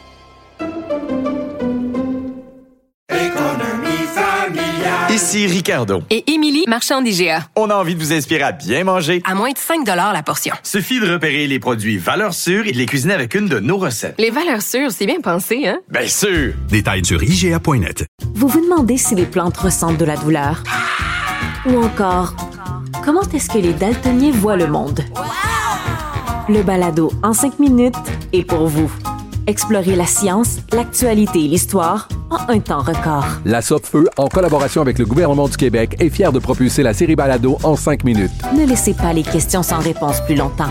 En cinq minutes, disponible sur l'application et le site cubradio.ca. Une voix qui porte, des idées concrètes, des propos qui résonnent. Benoît Dutrisac, déstabilisant, juste comme on aime. Richard Béliveau est avec nous, docteur en biochimie. Richard, bonjour. Oui, bonjour. Aujourd'hui, tu te penches sur le cancer du sein et tu fais un lien entre le cancer du sein et, euh, et l'obésité. Oui, en fait, c'est pas moi qui le fais. Il y a, il y a plusieurs études qui ont, qui ont démontré ça de façon euh, très, irréfu- très irréfutable. Mais là, il y a une étude. En fait, le, chez les femmes ménopausées, euh, on a 50% le risque de cancer du sein est 50% plus élevé chez les femmes qui sont obèses. Alors, c'est un des cancers euh, avec le cancer du, du côlon, avec le cancer de l'esophage, qui- le cancer de l'utérus également, c'est un des cancers qui est le plus affecté par la surcharge de poids. Et c'est lié au fait que euh, dans les tissus adipeux, il y a une enzyme, une protéine qui s'appelle l'aromatase. Ça, augmente la- la- la- la quantité d'estrogène en circulation. Il y a beaucoup de cancers du sein qui sont ce qu'on appelle l'estrogène dépendant, l'estradiol entre autres, et ça, ça cause une augmentation spectaculaire du cancer. Il y a une étude qui vient de montrer que ce, ce- cette augmentation du risque de cancer-là chez les femmes qui sont en surcharge de poids est également liée à quelque chose d'extrêmement imp- important parce que quand vous avez une surcharge de graisse, euh, le tissu adipeux, c'est un tissu qui est vivant. C'est constitué de cellules qu'on appelle des adipocytes. Ces cellules-là ont donc besoin d'un apport en oxygène, d'un apport en nutriments pour survivre. Et euh, les, les cellules adipeuses vont produire ce qu'on appelle des facteurs de vascularisation.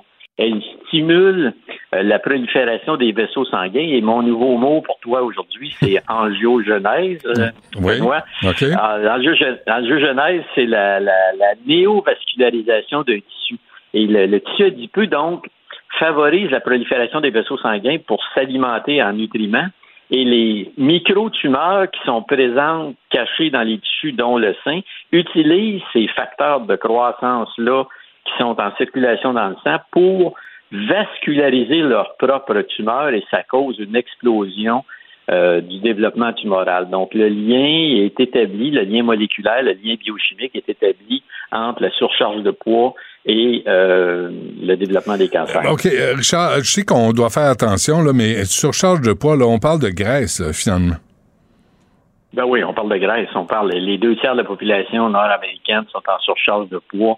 On a peur de parler de ça. Euh, la surcharge de poids, tous les organismes de santé publique vont le dire, c'est le, le, le tabac du 21e siècle et on, on camoufle ça, on a peur d'en parler. Vous savez, euh, l'alcool dont on a parlé ré- récemment, c'est 10% d'augmentation du cancer du sein, l'obésité, c'est 50% d'augmentation. Tout le monde parle d'alcool, mais personne n'ose parler d'obésité. Si c'est un c'est un problème majeur et tant qu'on on n'aura pas euh, on n'aura pas ça en tête. Là. Je termine l'article ce matin en disant si vous ne fumez pas, voici ce que devrait être votre priorité pour le cancer, c'est de perdre du poids. Euh, Il n'y a pas d'ambiguïté là-dessus. On est d'une société où on veut, euh, on a pilulisé la santé plutôt que de se prendre en main. Les gens veulent faire n'importe quoi. euh, et je, je pense que n'importe quoi au 21e siècle, c'est être en surcharge de poids. Il n'y a aucune, euh, toutes les maladies chroniques sont augmentées par la, surcharge de poids. Il y a un lien établi entre le diabète de type 2 et le développement des cancers. Euh, c'est très compliqué, c'est c'est très catastrophique et on s'en va encore une fois vers euh, une catastrophe de gestion de la santé publique à cause de, du- de- de notre nonchalance à gérer cette pandémie d'obésité-là qui, qui éclate, de partout. Mais comment t'expliques- évident. Comment t'expliques cette nonchalance ou cette résistance là, à vouloir changer, à vouloir le dire? Là? Tu sais, si tu as un lien entre le cancer et le, le surpoids sur- avec la graisse, si tu es, obèse, si tu es gros, si tu es gras, tu risques Ouais. davantage d'a- d'a- d'avoir le cancer. D'où vient cette résistance-là sur la place publique? Ben, euh, plusieurs choses. Je pense qu'il y a des, des, des, des, mouvements très agressifs là, qui vont taxer de, de grossophobes tous ceux qui osent parler de ça. Il y a un laxisme aussi, euh, une peur de, de, de, d'intervenants, euh, une espèce de, de fatalisme aussi. Euh, les gens qui sont en première ligne savent que les leurs patients ne veulent pas se, se, se prendre en main, mais ils veulent une pilule pour guérir les, les maladies qui sont données. Il y, a, il y a peu de gens qui acceptent de. Vous savez, tu sais, Ben- Benoît, les, les, les, les recommandations de base ne pas fumer, euh, avoir un IMC en bas de 25. euh, marcher 30 minutes par jour, puis euh, et puis euh, euh, tu sais euh, consommer euh, Les légumes? 5 à 10 portions de légumes et de Ouais. fruits par jour, c'est c'est moins de 10% de la population au Canada qui applique ces cinq le- règlements-là. On parle pas de faire du taekwondo là, puis de faire des choses compliquées. On parle de, de quatre règles de base très simples et 90% des gens ne le font pas. Mais tout le monde, 90% de la population pense qu'il est correct. Alors, tout le monde a. Les gens qui disent qui pensent qu'ils ont une IMC à, à, à 25, leur IMC est à 28. Ceux qui pensent qu'ils ont une IMC à 28 est à 30. Ceux qui Mm. pensent qu'ils ont une IMC à 30 est à 35. Ouais. Tout le monde, l'IMC, ça se calcule, c'est facile à calculer, ça prend une balance, puis un ruban à mesurer. Mettez-vous sur le mur, euh, faites-le sur Google, là, c'est facile. Si votre IMC, si vous voulez être en santé, c'est en bas de 25, il n'y a pas d'ambiguïté là-dessus. Entre 25 et 30, vous êtes en surpoids, en haut de 30, vous êtes obèse, en haut de 35, vous êtes obèse morbide. Mais en même 400 temps, 000. là, en même temps, Richard, t'as vu la, tu sais, à un moment donné, c'était la mode du 10 000 pas. Mais ça, ça correspond à une des recommandations. Là, t'as la mode de Ovenpick, là, tu sais, tout le monde veut prendre une pilule ou se piquer. Ben oui, Puis, ben euh, oui. puis on va perdre du poids, puis, euh, c'est Benoît. L'industrie a réussi ces faux filets-là parce que l'industrie, les pharmaceutiques s'est aperçu que les gens voulaient pas, pas se prendre en main. Ils ont fait une méga campagne pour faire de l'obésité une maladie. Plutôt que ce soit une, co- une conséquence de nos agissements, ça devient une maladie. Et là, qu'est-ce qu'on fait avec une maladie? Bon, on la traite. Et là, on va, on va vendre pour des milliards de dollars de ces produits-là. Donc, on, on, génère- on dépense des milliards de dollars avec des produits industriels transformés pour se rendre gros, puis on va dépenser des milliards de produits pharmaceutiques pour perdre ce poids-là. Et le problème, il est là. En fait, ces, produits-là sont appelés à un avenir radieux euh, parce qu'il va y avoir des milliards de dollars de générés parce que les gens ne veulent pas. Euh, tu, tu peux pas juste faire de l'exercice, Benoît. Il faut, faut c'est ton alimentation, c'est l'input. Ouais. Euh, une boisson gazeuse, c'est 40 minutes de marche. là. Si tu prends deux, deux boissons gazeuses par jour, euh, un coke le matin puis un Pepsi l'après-midi, C'est fou, hein? faut que, tu mar- faut que tu marches une heure et demie avant de te coucher le soir. Si tu veux brûler juste ces calories-là, alors si tu aurais euh, tu sais, euh, n'importe quoi dans la journée, Ouais. c'est très, très facile de gagner du poids. On est fait d'un point de vue biochimique, d'un point de vue métabolique, par l'évolution, nous a créé des mécanismes de stockage de réserves caloriques pour les périodes de famine. Et euh, le 21, 20e et le 21e siècle, l'industrie alimentaire, euh, de l'hypertransformation, utilise cette faiblesse évolutionnelle-là pour nous rendre, nous rendre gros. Mais tu viens de trouver, Richard, la solution. Ouais. Tu viens de le dire, tu viens de le trouver. Au lieu de mettre le nombre de calories, là, mettez le, le temps que ça prend pour brûler ce qu'on consomme sur Ah une ouais, boîte ah de ouais, pizza, sur une, une conserve de, sur, une, sur une, euh, une canette de, de liqueur. Puis moi, Ah quand tu me dis ça, là, un morceau de gâteau, il va falloir que tu marches 30 minutes là, pour le brûler. Là, tu dis, ah ben, peut-être peut-être que je vais juste y goûter, puis je vais mettre le reste à côté. Les gens, les gens ont pas d'idée. C'est, c'est la consommation régulière aussi. Tu sais, euh, prendre ça une fois de temps en temps en, en écoutant un match de, de, de, de sport, c'est pas grave. C'est, c'est de le faire tous les jours. là. Les, les gens consomment ces produits-là comme si c'était des produits anodins.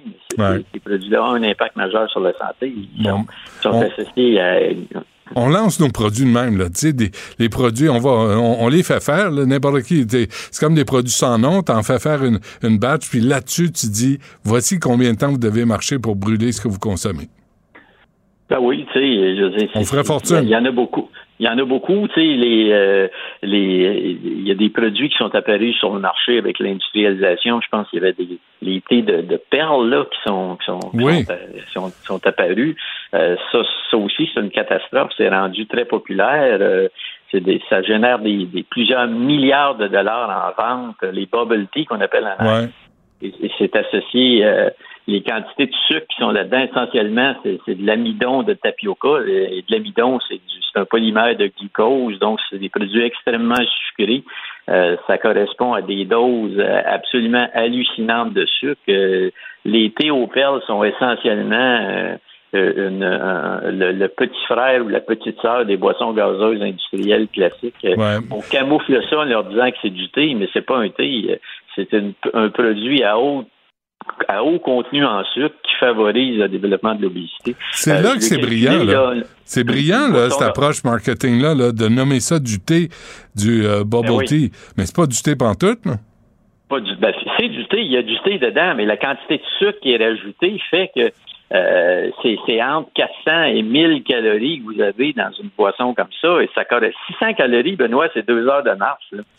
Alors, euh, si vous prenez ça, euh, les gens, les gens boivent ça sur la rue comme s'ils buvaient de l'eau. L'eau, là, vous pouvez en boire, il y a zéro calorie dans l'eau. Il n'y a pas de limite à la quantité d'eau. Faut le boire. rappeler, hein. Mais quand, quand, quand tu bois un produit comme ça, tu te mets des, des- puis parce que évidemment on n'aime pas l'amertume du thé, donc euh, les Taïwanais, parce que ça vient de Taïwan, c'est pas c'est récent les bubble tea, ça date des années, début des années 80. C'est vraiment un produit industriel purement synthétique. C'est des, des perles de, de, de, de- d'amidon, de, de, de tapioca, la fécule d'amidon qu'on fait bouillir dans des sirops sucrés. Les gens mangent ça parce que une consistance un peu spéciale. Ils s'imaginent que c'est un produit euh, végétal, mais c'est un produit hyper transformé qui est bourré de sucre. Essentiellement, c'est un aliment industriel hyper transformé. C'est des boules de sucre concentrées qu'on met dans un sirop de sucre parfumé avec un vague goût de thé, là, mais on est loin d'un produit santé. Et, ça, et ça, ça se vend. Il y a un marketing hallucinant là-dessus. Ouais. Euh, on met de la pseudoscience, on, on enveloppe ça, on présente ça comme si c'était santé. Des produits qui sont ultra malsains d'un point de vue nutritionnel. L'avertissement est lancé. Euh, Richard Béliveau, merci. À la semaine prochaine. Merci, bonne journée. Pendant que votre attention est centrée sur cette voix qui vous parle ici, ou encore là, tout près ici, très loin là-bas, Ou même très, très loin. Celle de Desjardins Entreprises est centrée sur plus de 400 000 entreprises partout autour de vous. Depuis plus de 120 ans, nos équipes dédiées accompagnent les entrepreneurs d'ici à chaque étape pour qu'ils puissent rester centrés sur ce qui compte, la croissance de leur entreprise.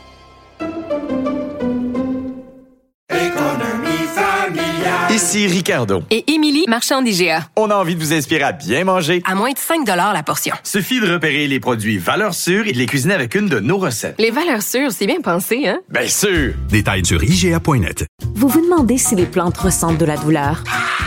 Ou encore, comment est-ce que les daltoniens voient le monde? Le balado en cinq minutes est pour vous. Explorez la science, l'actualité et l'histoire en un temps record. La Feu, en collaboration avec le gouvernement du Québec, est fière de propulser la série Balado en cinq minutes. Ne laissez pas les questions sans réponse plus longtemps. En cinq minutes, disponible sur l'application et le site cubradio.ca. Vous écoutez Du Trisac. Cube Radio. La rencontre du rocher du Trisac. Dans ce cas-ci, est-ce que c'est criminel? Pantoute. Une dualité qui rassemble les idées. Mais non, tu peux pas dire ça. On rembobine cette affaire-là. Non, non, non, non. Prends soin de toi, là. Oui, Hein, tu me protèges. Je le sais. Contre toi-même. La rencontre du rocher du Trisac. Écoute, Benoît, quand Ouais. je parle. Hold everything'll be okay. I heard from the heavens that clouds have been gray. Pull me close, wrap me in your aching arms. Ça, Sophie, euh, c'est Lady moment. Gaga hier euh, Ah. aux Oscars. hein. En toute simplicité, puis elle a pris tout le monde par surprise, Lady Gaga, parce que on l'a vu arriver sur le tapis rouge avec une robe magnifique, très maquillée, Mhm. splendide, resplendissante. Mhm. Puis on savait qu'elle allait faire, euh, qu'elle allait chanter. Et là, on voit, on voit quelqu'un en jeans troué, Ouais. portant des baskets. Passé une lingette Avec un t-shirt, ouais, une lingette. Ah non, euh, plus de, mais oui, avait plus de avait, rouge à avait plus rien. Mais, mais tu sais, mais c'était quand même, quelqu'un avait dû le mettre un petit peu dans. OK, je suis une fille, t'es un gars.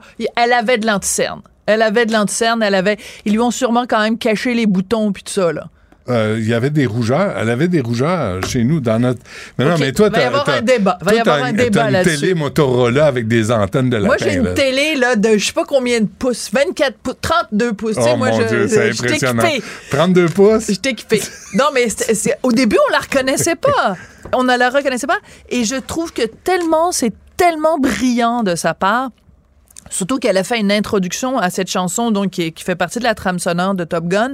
Elle a fait une introduction en disant c'est j'ai écrit ce moment-là, cette chanson-là, un moment très personnel, puis je vais envoyer le message aux gens que bon, vous avez toujours les ressources à l'intérieur de vous, etc. Blablabla. Donc un message de simplicité et ça aurait pas fait de sens qu'elle- ça aurait pas tenu debout qu'elle fasse, qu'elle envoie ce message de simplicité puis qu'elle chante de façon très euh, épurée au début a cappella puis bon il y a Mhm. quand même la musique hein, et tout ça et qu'elle soit habillée avec tous les froufrous puis le machin puis le maquillage mais moi c'est la première fois que je vois ça un tel contraste puis une telle un tel dénuement et un geste que les gens ont beaucoup apprécié également et je tiens à le souligner c'est que dès qu'elle a fini de chanter elle s'est levée et est allée saluer personnellement chacun de ses musiciens Mm.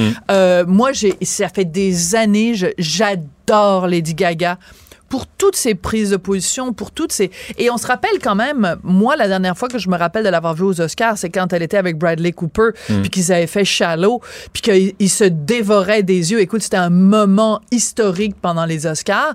Et là, elle a des- avec un espèce de gros diamant ou de saphir ou de je sais pas trop quelle pierre précieuse qui doit valoir, tu sais, genre de bijou qui vient avec deux gardes du corps Mhm, minimum, tu sais. mhm. T'as deux gars de la Brinks Qui te l'apporte. qui te l'apportent. Ouais. Bref, je trouvais que ce dénuement-là, dans une soirée excessivement bling-bling, euh, ça faisait du bien. C'était absolument magnifique. Mais bling bling, moi j'ai beaucoup. Écoute, ça fait longtemps que j'ai pas regardé les Oscars parce que Ouais. ça m'ennuyait. Ouais. J'aimais pas le ton, le bitchage, ça me tape ses nerfs. Et là hier, le ton était parfait. Le ton était parfait et, euh, et Kimmel a été extraordinaire parce qu'il y avait évidemment l'éléphant dans la pièce de la gifle de, de. Will Smith, de Will Smith à Chris Rock. Et il l'a dit de façon tellement intelligente. Je veux juste le rappeler pour ceux qui qui, qui ont pas suivi euh, l'affaire, enfin qui ont pas regardé le, le gala hier soir. Il dit euh, si jamais il arrive quelque chose, on est prêt. On est prêt, on a une cellule de crise, on est prêt. Il a dit si jamais il y a quelqu'un dans ce théâtre qui fait un acte violent à n'importe quel moment pendant la cérémonie, vous allez être récompensé par l'Oscar du meilleur acteur, puis vous allez avoir le droit de donner un discours de 19 minutes. Et j'adore cette ironie-là et ce sarcasme-là, Mhm, parce mhm. que c'est une façon, évidemment, de faire une blague, donc de, de, de, de faire l'abcès, de crever l'abcès.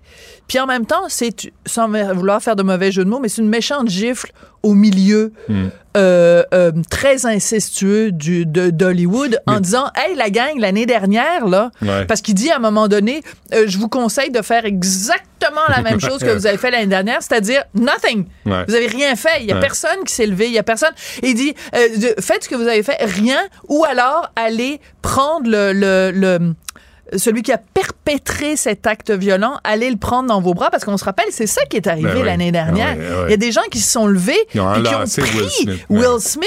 Mm. puis qui l'ont enlacé. Mm. C'est genre, euh, on est avec toi, mon pote, avec des petites tapes Mais dans tout le ça, dos. là, tout ça, c'est- je sais pas si c'est l'âge, mais tout ça, là, tu sais, on parlait de Billy Crystal, là, c'était, qui Ouais. était les années 90, Ouais. c'était une autre époque. Ouais. Puis, mais il y avait l'humour, mais pas blessant, Non. pas dégradant, pas humiliant. C'était juste l'humour sympathique pour une soirée qui se voulait sympathique. Tu sais, tu dis, Très sympathique. on veut juste, moi, je veux découvrir les artistes, je veux Oui. découvrir les acteurs, les actrices, les scénaristes, les réalisateurs. Je veux voir où, où en sommes-nous là-dedans?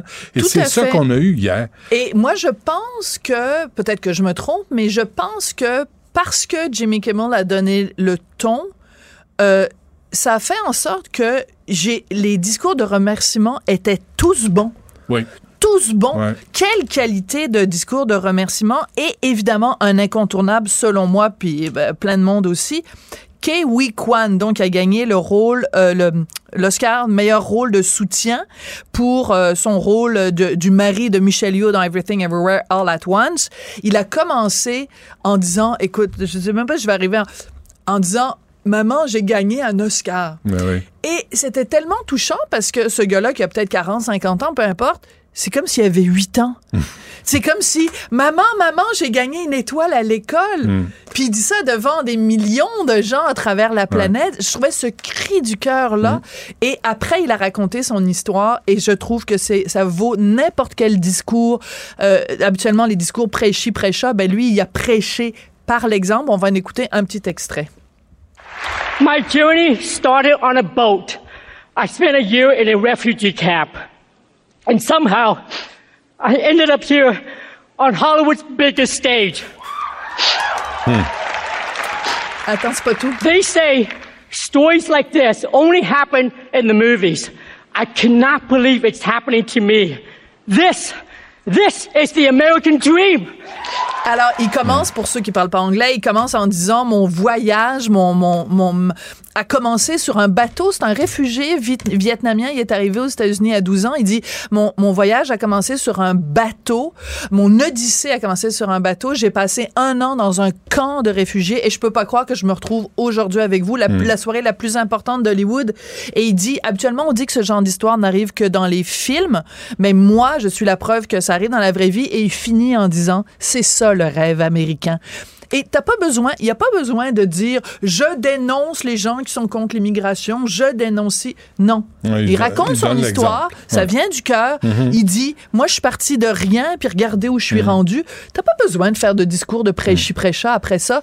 Et moi, écoute, j'ai braillé tout le long de son discours, puis une qui m'a fait rire. Écoute, Sarah Paulé, euh, une réalisatrice canadienne, on l'avait connue comme comédienne, elle est maintenant réalisatrice. Elle a fait Women Talking, qui est un film exceptionnel, Benoît. Non. Ex oui, un film exceptionnel. Ah oui, ah non, moi je suis prête à Non, me battre avec toi trop. Jusqu'au sang. Je l'ai regardé, là, ça, parle trop. Hey, ils s'en Ah oui, des femmes qui parlent, Ah c'est oui, trop. On trouve qu'elles parlent trop.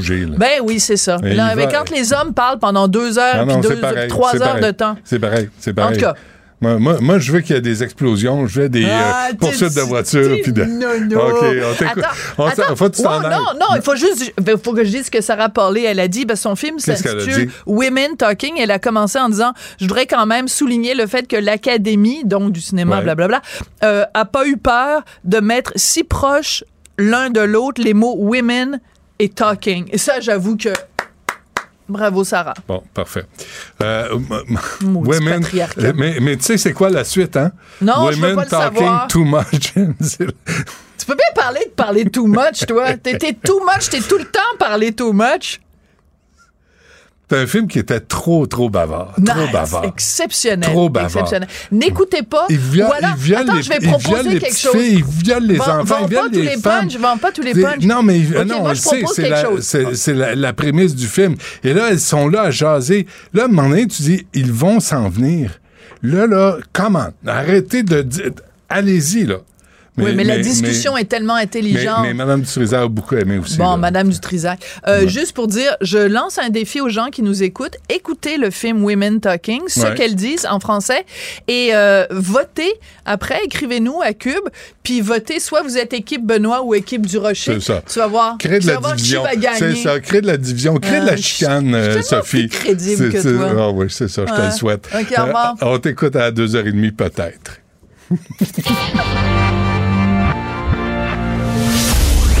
Du Trisac. Il n'a peur de rien, sauf peut-être des qu'on orange. Savoir et comprendre l'actualité. Alexandre Morand-Villouellette. Alex, bonjour. Bonjour, Benoît. Habites-tu dans Saint-Henri-Saint-Anne? Non, j'habite pas dans Saint-Henri-Saint-Anne. Tu peux aller voter pareil, hein? Ils vérifient pas. Euh, Ne lance pas des fausses nouvelles comme ça aujourd'hui. Lance pas, le DGEQ va Ah, être après nous. Ah Euh, oui, Déjà ok. qu'ils en ont On assez plein les bras ça. avec Brossard, là. Ah tu oui. penses qu'ils vont venir sur nous? À Brassard. Voilà, Brossard. Ouais. Ouais, enfin, L'influence, ingérence euh, chinoise. Alors, est-ce qu'il y, aura de l'influence ou de l'ingérence dans Saint-Henri-Saint-Anne? Euh, Je ne crois pas, Benoît, que Saint-Henri-Saint-Anne soit l'endroit de prédilection pour de l'ingérence chinoise, mais qui sait, c'est quand même jour de scrutin partiel aujourd'hui. Ça fait un mois qu'on a déclenché la course à l'élection pour remplacer évidemment le siège laissé vacant par Dominique Anglade, qui s'est retiré de la vie politique en décembre dernier. Semble-t-il qu'il y aurait, là, malgré qu'il le fait qu'il y a 11 candidats qui sont en liste, il y en a deux qui veulent se partager véri- véritablement la course. Le Parti libéral du Québec et Québec solidaire. Le PLQ, eux, c'est Christopher Beininger qui a perdu, lui, dans ses élections, dans la circonscription juste à côté, contre Manon Massé dans Saint-Henri-Saint-Jacques. Et les solidaires, eux, c'est Guillaume Clich-Rivard qui avait déjà perdu contre Madame Anglade à la dernière élection, mais on espère être capable de faire des gains cette fois-ci pour l'emporter. Il y avait quand même eu 27,72% du vote à cette Lui, élection-là. lui, il est de Montréal solidaire. hein. Montréal solidaire, Guillaume Ouais. Clich-Rivard? Ben oui. Voilà. Mais ils ont quand même, ils ont, ils ont encore Sherbrooke, ils ont conservé Sherbrooke. Non, non, je le sais, mais ils savent pas ce qui se passe dans le reste du Québec. Une... Ils sont là pour défendre Montréal contre euh, les méchants. Ah non, ils se disent eux-mêmes indépendantistes, mais contre euh, la CAQ. Voilà. Qui, qui a imposé une nouvelle loi pour euh, euh, répandre un peu le français. Parlant de la CAQ, c'est Victor Pelletier, euh, le président de l'aile jeunesse de la CAQ, Ouais. de la CRCAQ. 21 ans, le jeune Victor, lui, qui s'est présenté, qui a eu quand même euh, un tout petit peu fait la retorte durant la campagne parce qu'on a accusé la CAQ de vouloir acheter l'élection parce que sur des affiches électorales qu'il y avait, il y avait le, visage du premier ministre François Legault dessus, puis on promettait des baisses d'impôts, entre autres. Ben là. Donc, il y a des gens qui ont jugé que c'était déloyal. Bref, la course se déroule quand même rondement. De 9h30 ce matin à 20h ce soir, on peut aller voter. Il y a déjà eu des journées de vote par anticipation la semaine dernière. Donc, euh, bonne chance à tous les candidats en liste. Parfait. Histoire de VIH. Ouais, un Montréalais qui a déjà plaidé coupable de négligence criminelle. là. Lui, qui, au lieu, au départ, là, il est accusé d'agression sexuelle grave en 2016. Alfredo José, 59 ans. C'est un ancien danseur nu qui a caché à ses partenaires sexuels qui était porteur du VIH, semble-t-il, selon plusieurs témoignages, qui n'était pas soucieux du tout de se protéger, même s'il savait déjà qu'il avait le VIH. Infecté une première partenaire en 2008, qui a seulement découvert cinq ans plus tard que ça avait été transmis parce qu'il a découvert un pot de médicaments de trithérapie, donc pour contrer les effets du VIH, Oh, qui appartenait à l'accusé. Hmm. Une deuxième femme, elle, en 2015, qui a réalisé justement qu'elle s'était fait donner le VIH par M. José lorsqu'elle a discuté avec une ancienne conjointe de l'accusé. Et donc, au début, c'était une accusation d'agression sexuelle grave. Il a plaidé coupable à une accusation réduite de négligence criminelle causant des lésions en 2020. Le problème, c'est que là, ça fait trois ans que ça traîne, ça traîne, ça traîne. Et là, il y a des délais qui pourraient s'alourdir encore plus parce que M. José, lui, a décidé de retirer son plaidoyer de culpabilité. Finalement, son prétexte, c'est qu'il n'avait pas compris les conséquences de son choix avant de tout avouer et qu'il pourrait avoir des problèmes avec l'immigration, Benoît, pour rester ici au Québec. Et donc, il reproche à son ancien avocat, même si c'était un avocat spécialisé en immigration, de ne pas avoir euh, bien géré son statut, l'avoir bien informé des conséquences de son statut au Canada. Mais s'il n'avait pas contaminé toutes ces femmes-là, il n'y aurait pas de problème avec l'immigration. C'est vrai, ça, Benoît? C'est dans l'autre sens que ça va, M. José. Mais pour la Garde-la justice- dans tes culottes ou mets-toi une capote si tu as le VIH et protège tes partenaires. Et Tu censé l'as pas. avertir tes propres partenaires Oui. quand t'as le VIH, Ah, d'ailleurs. Si tu le, tu le fais pas, désolé. Mais donc, les délais sont extrêmement longs. On verra s'il réussira finalement à passer là, devant euh, la justice, mais ça risque de prendre trois jours seulement, là, trois jours de cours Ok. complets, juste pour être capable, là, justement, de départager s'il euh, il, il peut retirer son plaidoyer ou pas. Bon, un influenceur complotiste meurt euh, pour quelle raison? C'est un influenceur qui était très, très, très connu sur Telegram, un site euh, qui est bien connu pour euh, avoir hébergé des opinions sur à peu près tout, souvent beaucoup de théories complotistes. Et Daniel Lemoy, lui, Telegram, ça, c'est euh, euh, Monsieur Moranville-Wallet, stop. Euh, vous avez un rendez-vous, stop. pas, pas un télé- un le télégraphe, un télégramme, non, euh, pas comme ça, mais ça s'appelle Telegram. Euh, C'est un, c'est un- c'est un site, hein. dans le fond, où il y a, imagine ça, un peu comme un Twitter, où il y a des pages, des forums de discussion, mais aucun modérateur jamais pour tout. Fait que t'as des groupes d'extrême droite, d'extrême gauche pour trouver absolument tout là-dessus. Hmm. Et c'est extrêmement populaire pour certains. Il y en a qui ont des dizaines, voire des centaines de milliers d'abonnés. C'est le cas de M. Daniel Lemoy, qui lui était quelqu'un qui poussait beaucoup l'ivermectine. Tu t'en souviendras peut-être pendant la pandémie Oui. de COVID-19. Oui. C'est ce médicament qui sert d'antiparasitaire à chevaux ou à vaches. On le donne d'un usage vétérinaire pour être capable d'enlever les parasites de cœur, entre autres. Hmm. Le problème, c'est qu'il y a des gens qui se sont mis en tête que ça, ça permettait de guérir la COVID-19 ou Hmm. même de l'empêcher. Et chez les antivax, c'est extrêmement populaire parce qu'on se disait, ah, ben, si je mange ça, ben, je vais être capable de ne pas me faire vacciner puis de poursuivre ma vie normale. Le problème, c'est qu'il y a des effets secondaires graves de consommer de l'ivermectine. Ça existe des comprimés comme ça pour les êtres humains pour traiter certaines maladies précises. Mais quand tu prends le médicament vétérinaire, et c'est ce qu'ils prennent, mais c'est le dosage pour une vache, pour un cheval. Je sais pas si tu le sais, Benoît, mais c'est rare que tu pèses aussi lourd qu'une vache ou un cheval.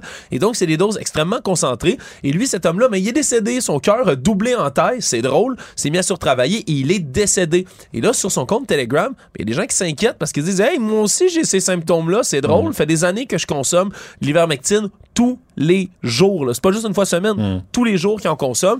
Il y a des gens qui commencent à s'inquiéter. Pour d'autres, c'est la preuve, justement, qu'il faut continuer, que Dieu mourir de l'échec de la science médicale occidentale. Bref, c'est quand même spécial toujours de voir qu'il y a des gens qui continuent à garder la foi en certains remèdes de cheval. C'est le cas de le dire dans ce Ben cas-ci, oui. même si ça peut causer la mort. Très bien, Alex, merci. Salut. À demain.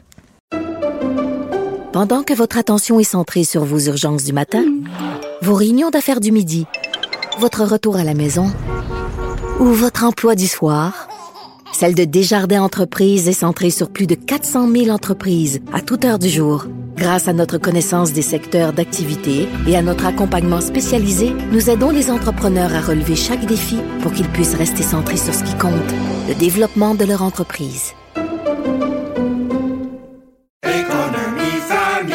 Ici Ricardo. Et Émilie, marchand d'IGA. On a envie de vous inspirer à bien manger. À moins de 5 la portion. Suffit de repérer les produits valeurs sûres et de les cuisiner avec une de nos recettes. Les valeurs sûres, c'est bien pensé, hein? Bien sûr! Détails sur IGA.net. Vous vous demandez si les plantes ressentent de la douleur? Ou encore, comment est-ce que les daltoniens voient le monde? Le balado en cinq minutes est pour vous. Explorez la science, l'actualité et l'histoire en un temps record. La Feu, en collaboration avec le gouvernement du Québec, est fière de propulser la série Balado en cinq minutes. Ne laissez pas les questions sans réponse plus longtemps. En cinq minutes, disponible sur l'application et le site cubradio.ca. Joignez-vous à la discussion. Appelez ou textez le 187 Cube Radio. 1877 827 2346. Sais pas vous avez vu euh, ou lu l'article euh, dans le Devoir là, sur euh, ce qui se passe sur la côte Est euh, en Floride. Euh, on parle de cyanobactéries qui touchent plus de 250-300 kilomètres de côte. Euh, ça va de Tampa à la ville de Naples ou Naples. Et vraiment, c'est épouvantable. là. Les poissons sont rejetés sur la- les berges. Personne n'en veut. Sophie Carrière est dans l'article du Devoir. Elle est enseignante, une ancienne enseignante. Et elle a un condo à Sarasota. Madame Carrière, bonjour. Oui, bonjour. Bonjour, merci d'être avec nous. J'aime beaucoup Sarasota. Je suis allé à quelques reprises. C'est vraiment un beau coin. Mais vous, euh, vous avez constaté que à ce temps-ci de l'année, il y a des mauvaises surprises. Hein? Ben écoutez, je vais juste corriger votre, euh, votre introduction. On est vraiment sur la côte ouest. Donc, le golfe du Mexique qui est touché, non pas la côte est. Oui, OK. Euh, oui, écoutez, nous, on est euh, la famille est propriétaire, copropriétaire d'un ce qu'on appelle dans le temps un time sharing euh, dans la région de Sarasota. Donc, on a deux semaines par année, on a le droit d'aller utiliser ce condo-là. Et cette année, ben effectivement, on est arrivé là le 25 février, tout heureux, tout content de profiter. C'est un beau condo. On ouvre la porte, on marche 50 pieds et on est directement sur la plage. Et là, ben c'est ça. Quand on est arrivé ce samedi-là, ben euh, on est accueilli par euh, une odeur euh, assez assez marquante, disons. C'est- Puis il y a- il y, a Siesta Key dans ce coin-là, Mme Carrière, hein? Oui, c'est ça. On est vraiment pas loin de Siesta Key. On est sur euh, directement ce qu'on appelle Lidoki. Ceux qui connaissent euh, Sarasota, c'est Saint-Armand Circle. Ouais. Donc, c'est une, une place beau. qui est vraiment très, très bien cotée pour le magasinage, les restaurants, tout ça. Mais même ce secteur-là des restaurants, on arrive là, on stationne l'auto, on prend une petite marche, puis au bout de 10 minutes, là, euh, je pourrais même pas vous parler comme je vous parle présentement parce que euh, on s'étouffe, la gorge devient sèche Ouais. presque instantanément. On peut pas réprimer la toux, on a de la misère à respirer et on, a, on entend les gens aussi aux alentours. Là, vous savez, depuis la COVID, quand on entend quelqu'un tousser, on, on, on- on sursaute. Ouais. Mais là, les gens toussent constamment, éternuent. Il y, a des, il y en a qui ont même les yeux qui sont larmoyants, puis tout ça, fait que c'est vraiment pas agréable. Et ça, ça, ça c'est l'odeur de l'eau, c'est l'odeur des poissons? Ben, euh, écoutez, quand, le- au- au- après ma barre, quand on arrive, on a l'impression que tout est beau, il n'y a rien visuellement, à moins d'avoir les deux pieds sur le sable, sur- en, en bordure de mer, on voit rien, on constate rien. Euh, c'est une journée normale, il fait super beau, le ciel est bleu, euh, le reste devrait être, la mer est calme, mais quand on arrive sur le bord de la mer, ben, tout ce qu'on voit, c'est des petits ventres blancs de, de poissons qui flottent Ouais. viennent s'échouer. Euh, puis ben c'est la qualité de l'air, c'est ça que je vous dis, c'est c'est comme c'est invisible. On n'a aucune espèce d'idée, ça va tout va super bien, puis on est ben c'est ça, c'est plus difficile. Puis ben à long terme, on n'a aucune idée ce que ça va faire sur les gens non plus. Fait qu'on nous, Mm, on a pris l'option de pas rester là. Ah Euh, oui? On avait le condo pour deux semaines, puis euh, au bout de six jours, on, on a quitté. Je dois avouer qu'on a quitté. On s'est euh, on s'est entourné plus dans les terres, donc on, on a laissé la, la- la vue de l'océan pour venir plus dans les terres. parce Hey, que- c'est plate, ben, ça. Parce que c'est pas agréable. Ben, je comprends, mais, mais je l'ai vécu aussi, à Mme Carrière, avec ma famille, puis on arrivait à Siestaki, qui est une plage magnifique, et l'odeur, euh, l'odeur, puis les espèces de, de nuages là, qui est de, créés par la marée rouge, puis les, les gens de la Floride arrêtaient pas de dire « Ah, c'est temporaire, ça arrive, mais c'est pas grave », mais là, on commence à prendre ça au sérieux. Ben, honnêtement, nous, on l'a vécu en septembre 2015. Ouais. Euh, ça avait duré deux semaines, puis après ça, du jour au lendemain, pouf, c'était disparu. Euh, cette année, ben, ça fait déjà cinq semaines que ça dure, puis ben, on s'entend là, que les, les, les gens qui viennent prendre des vacances en Floride, ben, c'est- le temps, c'est là, puis le- les- la, la relâche au Québec, euh, le spring break aux États-Unis qui commence cette semaine. Mhm. Euh, donc, effectivement, ça, ça, ça affecte, ça va, ça affecte la saison touristique pour eux, c'est certain, là. Euh, Ouais, j'ai- lu un de vos messages aussi euh, que j'ai vu passer. Le système de ramassage des carcasses est plutôt déficient. On ramasse pas les poissons sur les sur les plages? Ben écoutez, on n'a pas encore tout à fait bien compris leur système. Euh, les gros hôtels ont vraiment des personnes attitrées au ramassage des poissons. Alors, à Lidoki, si on prend une marche le long de la plage, on Ouais. peut marcher pendant à peu près un bon 5-6 kilomètres. Ben, nous, on est complètement à la pointe, qui est comme sur le coin d'un un state park, dans le fond, un parc national, euh, qui pourrait être l'équivalent de la plage de Oka, disons. Là. Euh, donc, on commence à marcher là, puis euh, c'est pas vraiment ramassé. En plein jour, là, de- je- on voit des, des familles qui sont assez, euh, je dirais, assez téméraires pour venir s'asseoir avec euh, des enfants sur des chaises, puis tout ça, ou sur des... Il y en a quelques-uns. J'ai même vu des enfants s'amuser à faire des petits, ben, des petits cercueils à poissons, là. Ils creusent un trou, ils enterrent le poisson, puis ils mettent du sang par-dessus. C'était la activité d'après-midi. Euh. Ouais, c'est ça. Euh, non, mais hein, euh, il y, a- des rougeurs à la suite de ça, parce que si les poissons sont rejetés de euh, l'océan, c'est parce que l'océan n'est pas à sa forme euh, spectaculaire. Non, effectivement, il n'y a pas grand monde, il a pas grand monde qui se baigne là. Euh, c'est- indéniablement, il y a vraiment une différence au niveau de l'affluence là. Mais euh, sinon, euh, c'est ça. Écoutez, euh, mais écoutez, je ne jugerai pas les parents qui laissent leurs enfants se baigner. Ouais. Mais c'est ça. Moi, personnellement, j'ai, je j'ai pas touché à l'eau. Je peux même pas vous dire si elle était chaude ou froide. Je peux pas avoir de comparaison avec les années dernières. Hmm. Euh, écoutez, on, on le voit là. Euh, Il y a des hôtels qui ramassent, il y a des il y a des places qui, c'est justement là. Je pense qu'ils n'étaient pas préparés à avoir ça aussi euh, aussi flagrant cette année, aussi important. Fait qu'effectivement, si on prend le petit le petit autobus euh, communautaire qui nous amène dans les boutiques, dans les restaurants, mais l'arrêt d'autobus est à côté d'un container. dans ce container-là, ben, euh, je suis pas allé vérifier, mais mon odorat m'a dit que les poissons étaient dedans. Oh non. Ah oui, c'était écœurant. Mais là, je lisais, Mme Carrière, l'Institut de recherche sur les poissons et la faune de Floride a récupéré des cadavres de plus d'une centaine de tortues de mer. Donc, c'est pas juste les poissons qui sont affectés. Ben, assurément, parce que je vous dis, dans Sarasota, le soir, la beauté de Sarasota, c'est les couchers de soleil.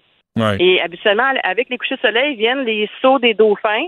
Ben, Ouais. Pendant les six jours qu'on était là, j'ai pas vu un seul dauphin. Mais j'ai pas vu de pélican non plus, parce qu'habituellement, les pélicans viennent, prennent un élan, puis ils plongent dans l'eau, retrouvent, euh, euh, prennent des poissons. C'est vrai. Aucun oiseau cette année. Aucun oiseau cette année. Euh, même, ils sont même pas attirés par les carcasses qui sont sur le bord. Fait que c'est vous dire, hein? Il n'y a pas Et- d'étiquette qui vient avec, mais ils doivent le savoir.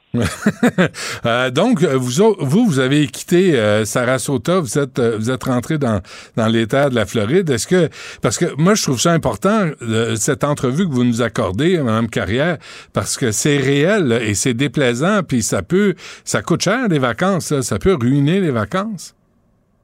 Effectivement, effectivement. J'imagine la petite famille partir de Montréal, là, euh, l'avion, réserver, euh, réserver l'hôtel en se disant on s'en va sur le bord de la plage, puis ça, puis pas pouvoir en profiter.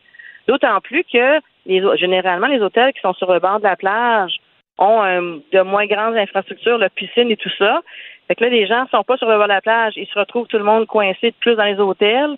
Euh, nous, au condominium, écoutez, on est peut-être euh, 450 personnes euh, à occuper les différents condos. Puis la petite piscine mesure euh, 20 par 40, là. fait qu'on peut pas tout se coincer. À un moment donné, ça a l'air d'un petit ragoût humain. Mais euh, puis encore là, être, être sur le bord de la piscine, la qualité de l'air est pas bonne. Ouais. On tousse, on mouche, on éternue. Fait que c'est, les gens sont à l'intérieur à l'air climatisé. C'est, ben, pas ma définition des meilleures vacances. Non, mais hein. bon, il n'y a Ça- pas de neige. Il n'y a pas de neige. Pour l'instant, il n'y a pas de neige. Fait Ouais, pas. ça, c'est la bonne affaire. Mais ça augure mal quand même, hein? Oui, vraiment, là, c'est, mais c'est décevant. C'est décevant et inquiétant. C'est inquiétant pour, euh, si on parle d'un côté environnemental, moi, je trouve ça Ouais, inquiétant. ouais. Très bien. Euh, Sophie Carrière, euh, ancienne enseignante, euh, vous avez, vous avez pris votre retraite? Oui, une petite retraite bien méritée. Euh, puis, euh, après- ben, après combien de temps?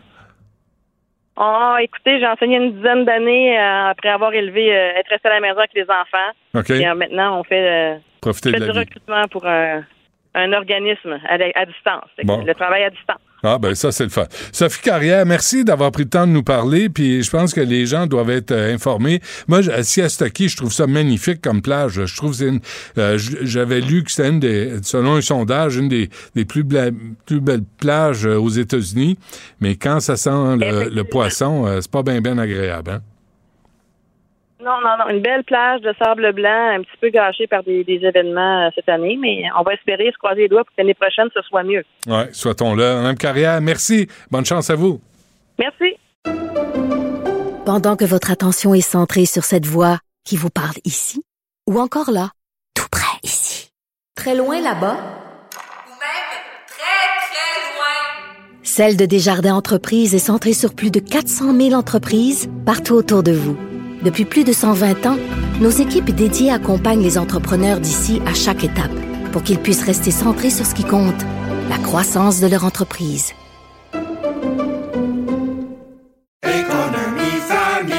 Ici Ricardo. Et Émilie, marchand d'IGA. On a envie de vous inspirer à bien manger. À moins de 5 la portion. Suffit de repérer les produits valeurs sûres et de les cuisiner avec une de nos recettes. Les valeurs sûres, c'est bien pensé, hein? Bien sûr! Détails sur IGA.net. Vous vous demandez si les plantes ressentent de la douleur? Ou encore, comment est-ce que les daltoniens voient le monde? Le balado en cinq minutes est pour vous. Explorez la science, l'actualité et l'histoire en un temps record. La Feu, en collaboration avec le gouvernement du Québec, est fière de propulser la série Balado en cinq minutes. Ne laissez pas les questions sans réponse plus longtemps. En cinq minutes, disponible sur l'application et le site cubradio.ca. Réagissez avec Benoît Dutrisac par courriel. Dutrisac à commercialcube.radio. Sexe audio avec Anaïs Gertin-Lacroix. Anaïs, bonjour. Là, Benoît. Oh boy, c'est le retour de Playboy. T'es là. Hey, moi, je veux savoir avant ça, est-ce que tu t'es remis du fameux 1 litre de sperme qui t'a tant fait rire vendredi dernier? J'ai pas As-tu passé la fête? Non, pas en tout. T'as pas passé la fin de semaine Non, là-dessus? ça m'a, ça m'a, ça m'est sorti de l'esprit quand j'ai franchi le pas de la porte d'ici. J'ai Ah, laissé, j'ai laissé le. je disais, Non. plus longtemps, t'habitais plus longtemps. Non, non, non, non, j'ai laissé le litre de sperme derrière moi. Et on invite les gens, évidemment, à réécouter la chronique de vendredi, ceux qui se posent la question de quoi on parle. Mais là, exactement, Playboy Benoît qui sera officiellement de retour, et ce, de façon numérique. Et Playboy, là, a vraiment dit, nous, on lance une offensive contre euh, OnlyFans, qui est le fameux site où, évidemment, les- les hommes, les femmes, on peut, oui, suivre un chef cuisinier, mais très souvent, ce sont des images sexy. Euh, si je décide de m'abonner à ton compte, je débourse, ça peut être un 10 par mois, un 15, un 20 Donc, c'est le créateur de contenu qui décide le nombre d'argent qu'il va charger euh, à ses fans, entre guillemets, et par la suite, euh, on a accès à du contenu très souvent osé.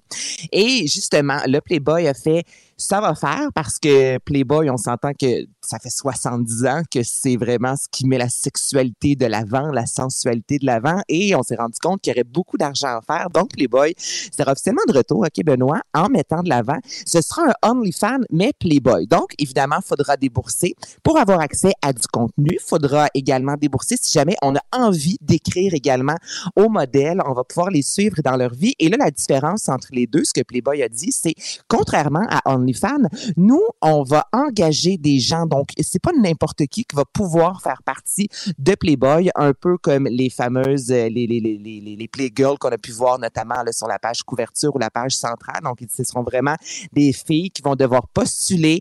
On va les rencontrer et par la suite, elles pourront devenir ou non euh, des euh, égéries de Playboy. Donc, prochainement, ce sera officiellement de retour, évidemment, sur le web. Mais Playboy n'est pas terminé. Hmm. Et il sera pas gratuit, là. Ça va Ben falloir non, payer. exactement comme OnlyFans. Exact. Ben, exact. Tu écoutes, t'as payé, ta revue, hein, Playboy, Ouais. et là, tu vas la débourser. Ouais. Tu vas payer, mais ce sera finalement sur ton téléphone cellulaire et tu auras accès à plein de, de, de, Mais là, là, tu vas rire de moi, là, mais, euh, mais tu vois, Playboy, par exemple, a publié la dernière entrevue de John Lennon. Playboy a, pu- a publié des entrevues, des reportages qui étaient vraiment de qualité. Là, on parle plus de ça, là. On parle On juste parle des photos de fesses, là. C'est juste des photos de fesses, exactement. Et encore là, les fameuses Playmates, là, tu vas pouvoir les suivre dans leur quotidien. Non, Donc, pas on suivre pas dans du le tout quotidien. De leur quotidien. Si je veux voir leurs fesses, je veux voir leurs fesses. Je veux pas les voir passer l'aspirateur, esti, Ben- puis préparer des cupcakes.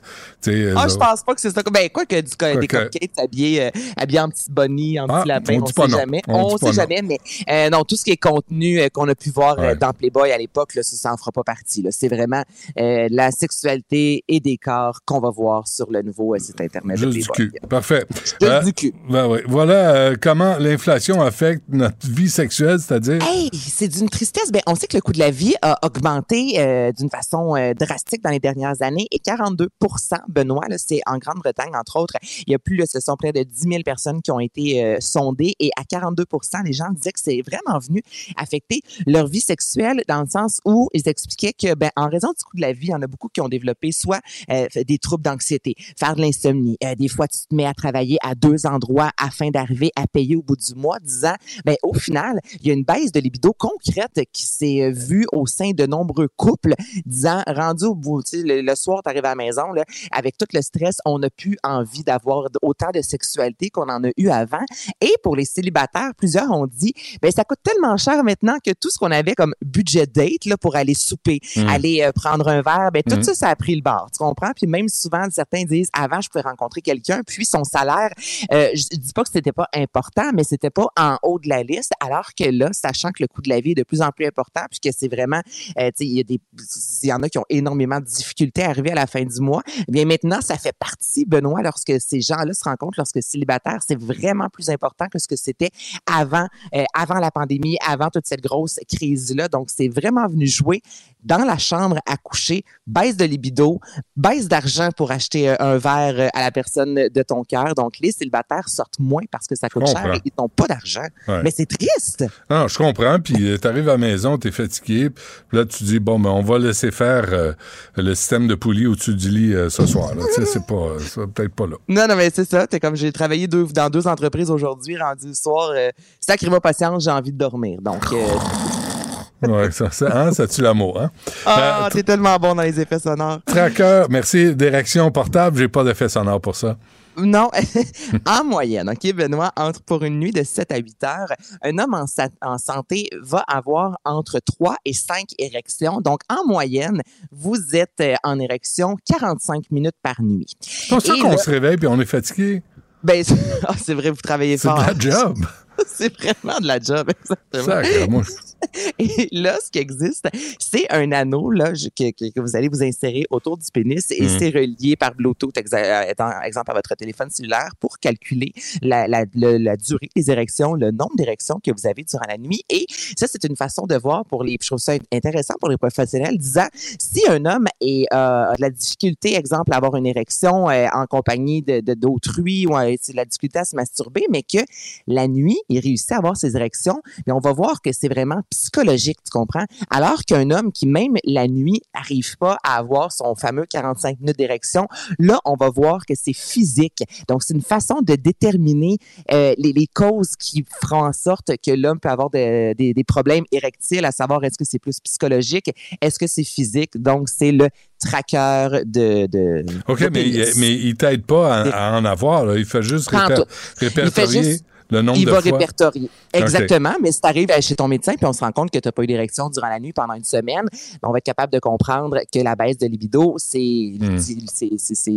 c'est en cause et que c'est vraiment physique. Tu comprends? Et Mais non ça, c'est à cause de l'inflation ou c'est à cause de ta Ça peut partenaire? aussi. ben, hey, ta partenaire, Benoît Dutrisac, je réponds même pas à ça. C'était pas pire quand même, hein? Comme, comme J'avais du fun, là, ça allait bien. Ben non, je peux Ça pas te laisser bien. aller. Non, non, ça peut jamais être ça. Ça allait trop bien. Faut- oui, ça va trop bien. Fait que faut, faut que je dise une connerie. Fait que c'est, c'est à ça que ça ressemble.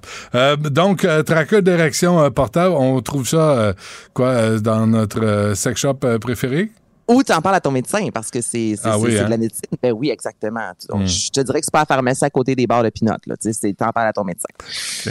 Les bars à Pinot, euh, toujours la référence pour Anaïs. Gertin Lacroix. Merci. à demain. Merci à toute l'équipe. Ah, Il y a Yasmine qui s'en vient à l'instant. Cube Radio.